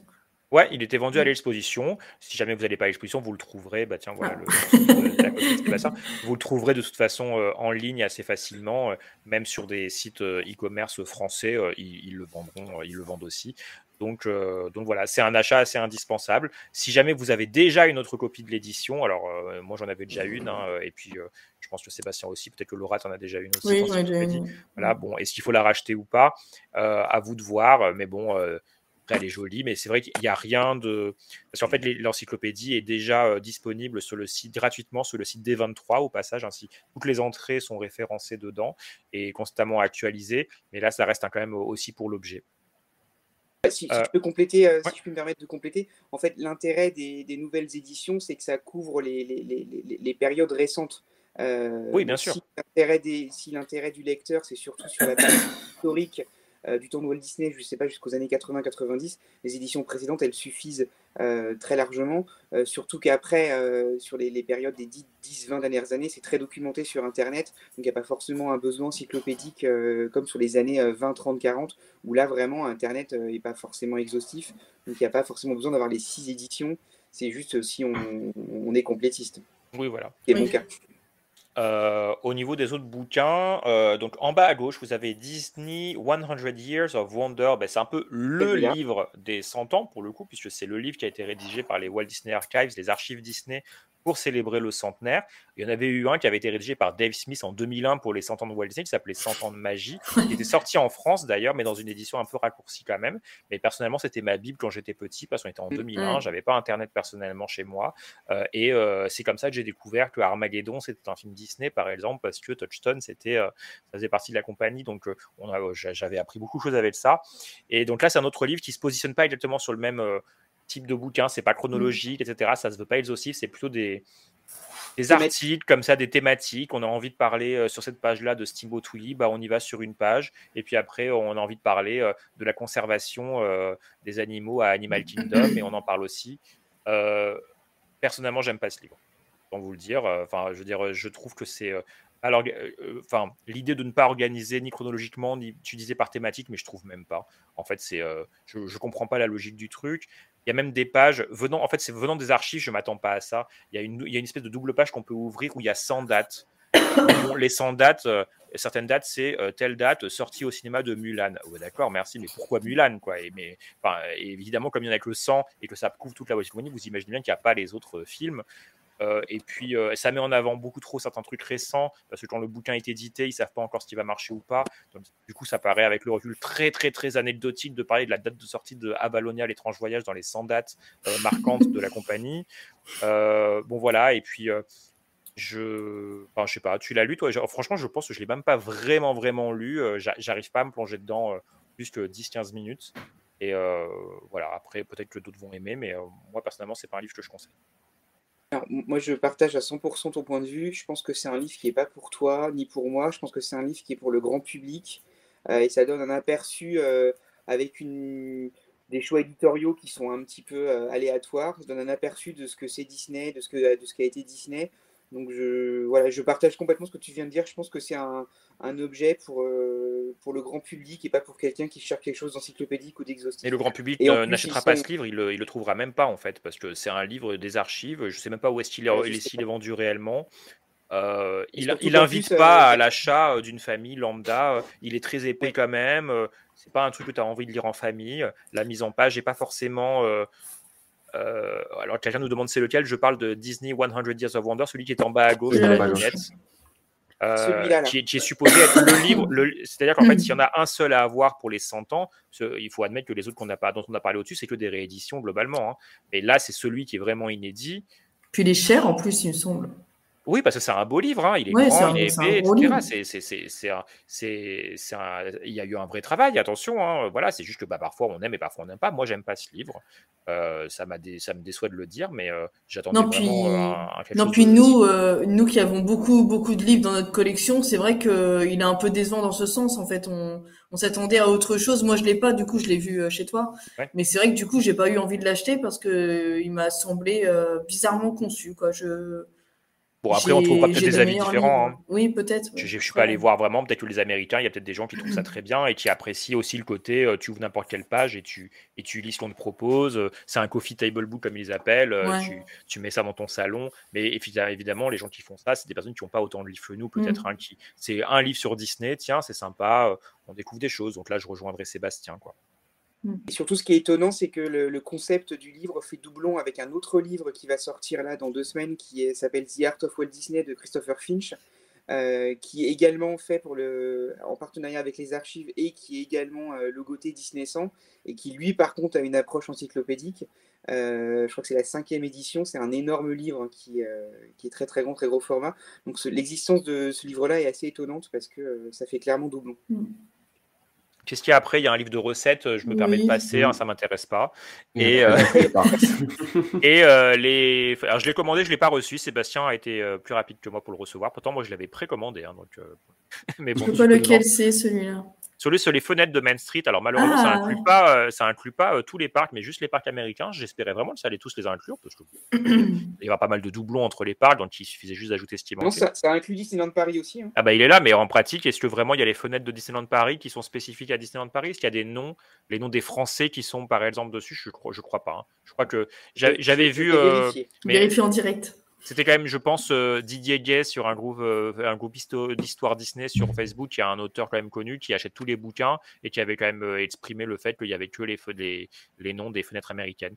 Je pense qu'on n'a pas été assez explicite pour ceux qui nous écoutent, donc c'est un livre qui développe chaque nom que vous voyez sur les fenêtres des Main Street des parcs Disney. Vous savez, c'est un peu le générique de Disneyland en fait, ça. C'est-à-dire que vous avez euh, des fenêtres avec des noms d'habitants euh, fictifs, avec des métiers, etc. Et en fait, tout ça, ce sont des métaphores, etc., en, en lien avec les vrais métiers, les vrais rôles de gens qui ont travaillé, qui ont apporté quelque chose pour la construction de ce parc-là. Et, et donc, c'est une très bonne idée d'avoir fait ce livre-là. Pour chaque nom et fenêtre, vous avez un petit article avec une photo, son histoire. Pourquoi est-ce que c'est une personne qui est, qui est importante pour les parcs Disney? Et c'est c'est un livre que j'ai très hâte de découvrir. Toi qui l'as en main, Sébastien, et que je jalouse énormément parce qu'il est en train de regarder les pages. Euh, Qu'est-ce que tu en penses Il est réussi ou pas? Parce qu'en vrai, je dis ça, mais je l'ai même pas lu. Hein, donc, si ça se trouve, il est nul. hein. Alors, moi, moi, je- pour, un, pour un fan, c'est un achat indispensable parce que au-delà de la- du, du- du- du point de vue euh, un peu anecdotique de faire un livre sur les, les- les- les personnes qui sont euh, honorées sur les fenêtres de Main Street, c'est qu'il y a des magnifiques images, il y a des concept art imagineering, il y a des petites anecdotes. Euh, il, est- vraiment formidable. Alors oui, il est, focus euh, sur les parcs américains, ça c'est vrai, je te confirme, mais il est vraiment, il est vraiment magnifique. Euh, c'est vraiment un achat indispensable parce que derrière chaque nom, il y a une anecdote, il y a une histoire, il y a un point de vue, donc c'est vraiment sympa. Et puis sur le concept de mettre en avant, un, des problèmes dans l'histoire de Disney, c'est que souvent on tout se cache dans le, dans le nom Disney, c'est-à-dire qu'aujourd'hui vous demandez c'est qui qui a réalisé Blanche-Neige ou Pinocchio, bah, personne ne sait. Chez les imagineurs c'est pareil. Donc là d'avoir un ouvrage euh, officiel qui met en avant tous ces noms que le grand public ne connaît pas ou même que tous les fans ne connaissent pas, je trouve que le concept il est très fort pour mettre en avant les talents qui, euh, qui font ce que, que Disney est aujourd'hui euh, ce que c'est. Donc oui, un, moi c'est un ouvrage que je conseille et qui accessoirement est magnifique. Et est-ce qu'il est exhaustif? Alors peut-être que tu n'as pas encore eu le temps de t'en rendre compte. euh, Peut-être qu'il faudrait faire euh, checker les fenêtres et les nos amis américains. Alors, je faire sais pas s'il est exhaustif, par contre, Et- tu as quand même la liste de tout, là, tu vas adorer, euh, tu as la liste de tous les personnages fictifs qui sont nommés sur toutes les pierres tombales de à Disneyland. Bah, c'est quand même pas mal. Donc, ça, on sent qu'il y, y a quand même euh, quelqu'un de passionné derrière. Bon, qui a bah, ça. bon, il, a- avait, il avait déjà sorti un, un- un mini-livre que j'ai déjà à couverture souple, euh, Window of Main Street, quelque chose comme ça, qui était Oui, tout à fait, ouais. Et je pense que ça, c'est un peu maintenant le, son, euh, son, son travail qui a évolué, qui est arrivé à ce, à ce beau livre-là. Et pour l'anecdote, c'est un projet euh, qui est en gestation depuis très très très longtemps, à tel point que l'introduction est faite par Marty Sklar, qui nous a Ah. quittés il y a quand même euh, plusieurs années. Euh, c'est un, art- c'est un, un livre qui était en précommande sur Amazon, je crois, il y a 8 ans. Euh, donc c'est un projet vraiment de long cours et le, le résultat est à la hauteur. Et ri- rien que la couverture est magnifique avec des dessins, euh, c'est vraiment un très beau livre. Bah voilà, on a. Donc en gros, acheter euh, les fenêtres. Euh, euh, L'encyclopédie, si vous l'avez voilà, pas. l'encyclopédie si vous l'avez pas, la, pas la- celui-là. la Là, biographie, la biographie de Walt si vous l'avez pas, il faut l'avoir euh, Mhm. parce que voilà, euh, enfin vous l'ayez lu. Si jamais vous ne comprenez pas l'anglais à l'écrit, elle existe en français. Elle est un peu difficile à trouver. Vous allez peut-être l'avoir pour un prix un peu cher, euh, mais voilà, euh, je pense si vous la trouvez. euh, toi, tu l'as, Laura, déjà ou tu la cherches? Je l'ai, je l'ai en VO, c'est euh, l'ancienne version que j'ai. Voilà, mais la française, en plus, elle a, la française a un avantage pour le coup, c'est qu'elle est illustrée euh, à toutes les pages. C'est un bouquin, c'est un livre en couleur en France. Euh, donc euh, il, est, il, est, il est très beau pour le coup. Là où l'édition américaine, c'est vraiment comme un roman. hein, Enfin Oui. voilà, vous. Euh, les, les citations, si, si ça vous intéresse, c'est toujours, à- c'est toujours bon à prendre. Il faut comprendre l'anglais idéalement pour pouvoir bien saisir les nuances aussi de ce que Walt Disney disait parce que il y a des choses très intelligentes aussi et, on l'oublie avec le temps parfois où on le sait pas. Et euh, sinon, euh, les coloriages, euh, les recettes, bon, bah, ça, vous, peut-être que c'est quelque chose qui vous plaît. Si vous aimez euh, tout ce qui est euh, coloriage, détente, etc., il y a beaucoup de choses qui se font autour de ça. Et puis les recettes, si vous avez envie de cuisiner. des... mais, je, mais je vous avoue que je ne sais même pas ce qu'il y a dedans. Vu qu'il y a marqué Disneyland avec le logo Disneyland de Mm. Californie, j'imagine que ce sont des recettes éprouvées par les, soit par les chefs des- des- des- du parc en Californie. Et puis, il faut faire gaffe parce que, enfin, c'est un petit détail, mais pour ceux qui veulent s'intéresser par le livre de recettes, il faut prendre en compte le fait que ce sont des mesures euh, américaines. Donc, pour Ah ouais, euh, ouais, refaire euh, les les recettes, c'est un peu ouais. compliqué de faire la conversion, etc. Après, pour ceux qui sont à l'aise avec ça, pourquoi pas, mais ça, faut y penser. Parfait. Est-ce qu'on parle un petit peu de Sébastien des monnaies de Paris et du Timbre Oui, on peut en parler. rapidement? Je te laisse euh, Ok. commencer par celui que tu veux. D'accord. Bah, on peut commencer par la Monnaie de Paris qui a sorti depuis hier, donc journée du centième anniversaire, une collection de, diverses pièces et médailles. Alors c'est une collection qui est beaucoup plus euh, réduite que la collection euh, Mickey la France qui était sortie en 2018 en deux, euh, en, deux parties, euh, qui était très grand public avec une distribution dans les bureaux de poste, etc. Là on est un peu, plus- on est un peu plus sur de la niche. Euh, donc il y a des médailles et des pièces. La différence entre les médailles et les pièces, c'est que les médailles n'ont pas de valeur faciale, euh, alors que les pièces en ont. La monnaie de Paris étant la seule à avoir le droit en France de frapper la monnaie. Donc euh, ça commence à 10 euros et ça finit à 3900 euros. Donc il y en a pour toutes les... Euh, donc il y a des pièces d'or, des pièces en argent. Euh, c'est des, des, beaux produits qui sont, qui sont disponibles euh, depuis ce matin à la boutique Quai Conti à Paris et depuis hier sur le site internet de la Monnaie de Paris. Donc c'est des beaux objets qui mettent en avant trois personnages, donc Mickey, Minnie et Donald. Et donc voilà, il y en a pour toutes les bourses. Donc je vous dis, ça commence à 10 euros et ça finit à, dans les 4000. Sur... Je me, donc, je me permets de, je me permets de, pardon, de te couper parce que tu parles des, des prix. Euh, à rapporter à la valeur faciale, il faut rappeler qu'en réalité, la dépense n'est pas si importante. Ah, ça dépend euh... des pièces, hein, David. Oui, ça dépend des pièces, mais pas. Elle est à 800 euros et la valeur est à 200.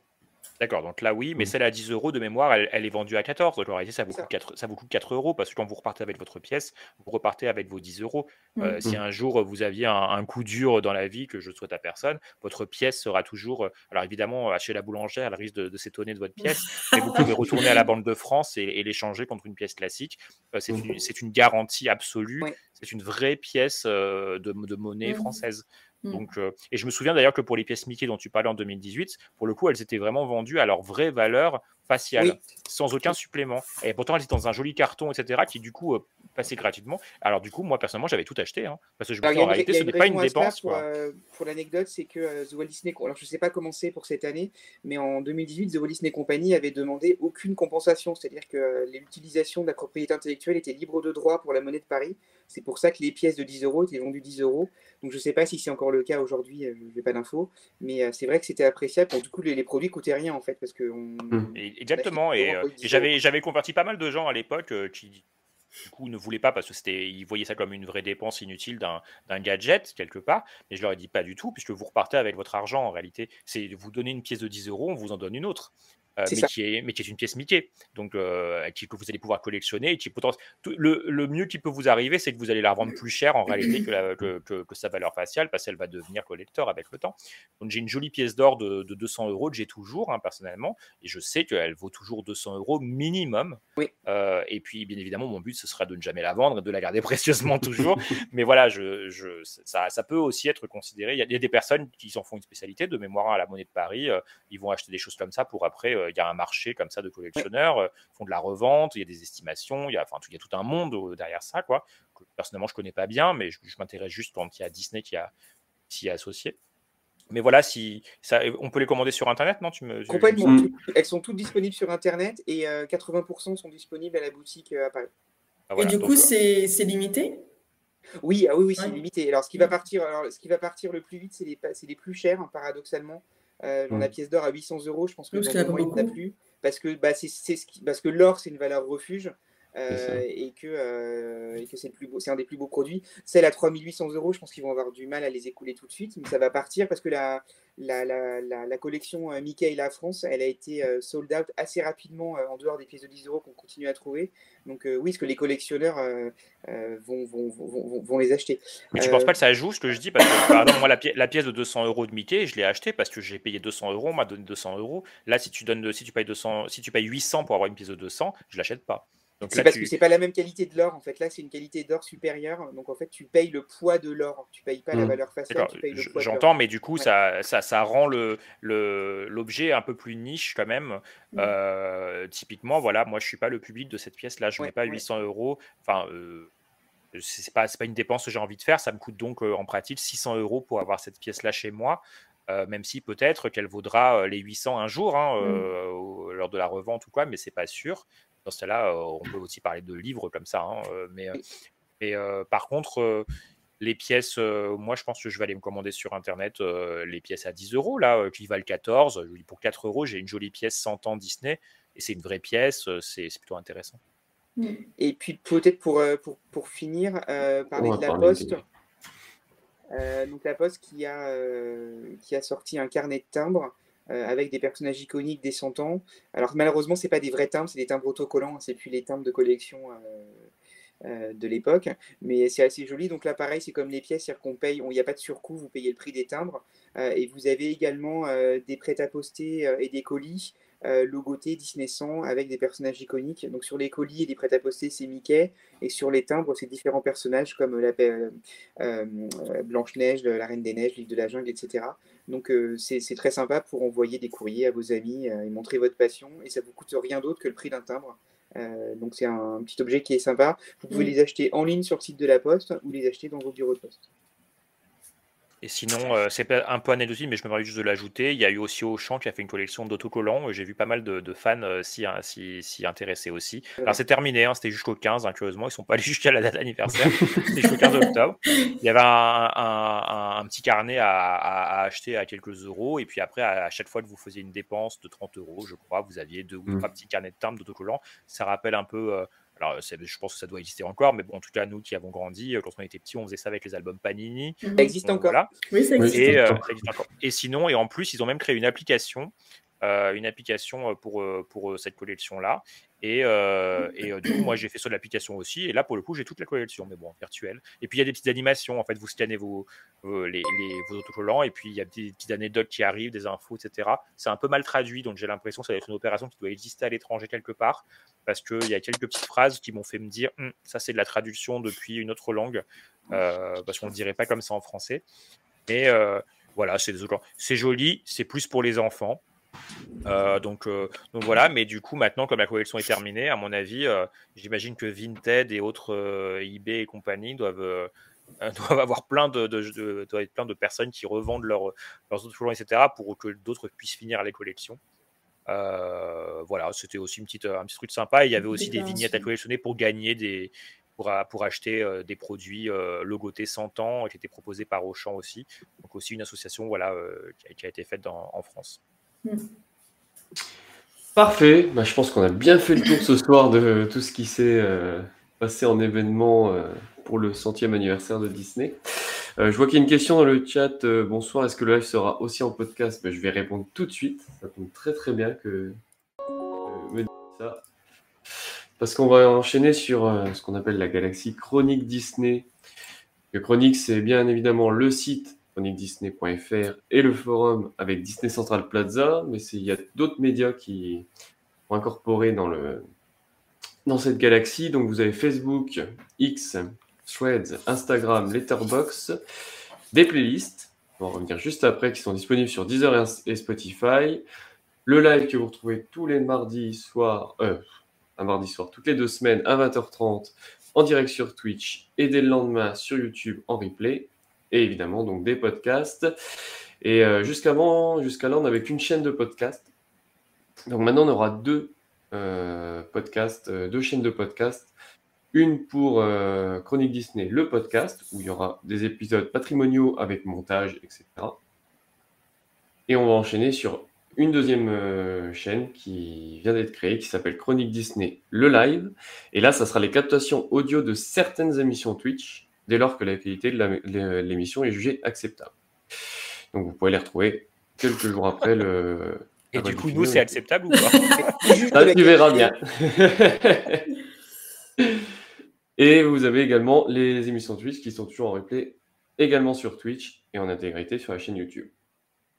Et donc, vous l'avez, euh, euh, Chronique Disney, le live, c'est disponible donc sur les différentes plateformes d'écoute de podcast euh, que vous connaissez, donc Deezer, Spotify et toutes les applications de podcast. Et vous pouvez la retrouver simplement avec une petite euh, recherche dans votre application, Chronique Disney, le live. Et vous pouvez vous abonner pour avoir les, toutes les rediffusions. Je t'écoute, David. Oui, je me permets juste, euh, parce qu'on n'a pas parlé de, on a parlé de tous les, tous les on a parlé de quelques petites choses qui vont arriver, mais vraiment, je le dis en deux secondes. Il y a bien évidemment Wish, le film d'animation de Noël, Achat la bonne étoile, qui a été annoncé comme un projet spécifique aux 100 ans, euh, qui doit un petit peu euh, regrouper les idéaux, en tout cas, des, des films d'animation Disney. Et euh, il y a, je ne sais pas si c'est encore d'actualité, mais en début d'année, il nous avait annoncé qu'il y aurait un beau documentaire en, plusieurs parties produit par ABC News sur l'histoire de, de The Walt Disney Company. On attend toujours, hein, si jamais ça tombe pas à l'eau, j'espère. Donc il y a encore ces choses-là à scruter. Euh, et pour les passionnés aussi, même si c'est pas directement lié aux 100 ans, le 1er novembre, il y a quand même les coulisses des attractions qui a une saison 2 qui va développer euh, l'histoire des attractions dans les parcs Disney. C'est toujours très sympa. Donc euh, voilà, si vous voulez euh, vivre comme ça la fin d'année. Et il y a aussi le concert, je me rends compte qu'il y a plein de choses. Le 11 novembre à Paris, enfin il n'y a pas que le 11, le 11 et le 12, 11 et mais aussi il y a 12. une tournée, il y a aussi une tournée en France, un concert des 100 ans qu'il faut absolument aller voir. Et si vous avez la possibilité de le voir à Paris, c'est encore mieux parce que là il y aura un orchestre plus grand, des artistes, euh, des vraies voix de, de films qui sont là. Il y a Patrick Fiori par exemple qui vient, qui va nous chanter comme un homme de Mulan, euh, puis c'était lui qui l'a chanté dans le, dans le film. Debbie Davis, la voix de, de l'histoire de la vie du roi lion. Donc voilà, il y a ce concert et on a évidemment aussi nos projections et on a aussi une, une, autre projection de film qui est prévue au Club de l'Étoile à Paris. je ne vous donne pas les détails pour l'instant parce que la date n'est pas encore fixée, mais on, on, va vous dire ça rapidement. C'est aussi un beau moyen de, de, fêter, de fêter aussi les 100 ans de, de Disney. Parfait. Et eh ben, je vais vous remercier tous les trois de m'avoir accompagné ce soir pour parler de 30e anniversaire de Disney. Donc merci Laura, Sébastien et David pour votre expertise. Euh, quant à nous, on se retrouve dès la semaine prochaine euh, pour un live euh, sur le, nos films d'animation préférés. De films d'animation. préférés, excusez-moi. donc voilà, donc merci à tous de nous avoir regardés et on se retrouve dès la semaine prochaine à 20h30. Bonne soirée à tous. Salut. Salut.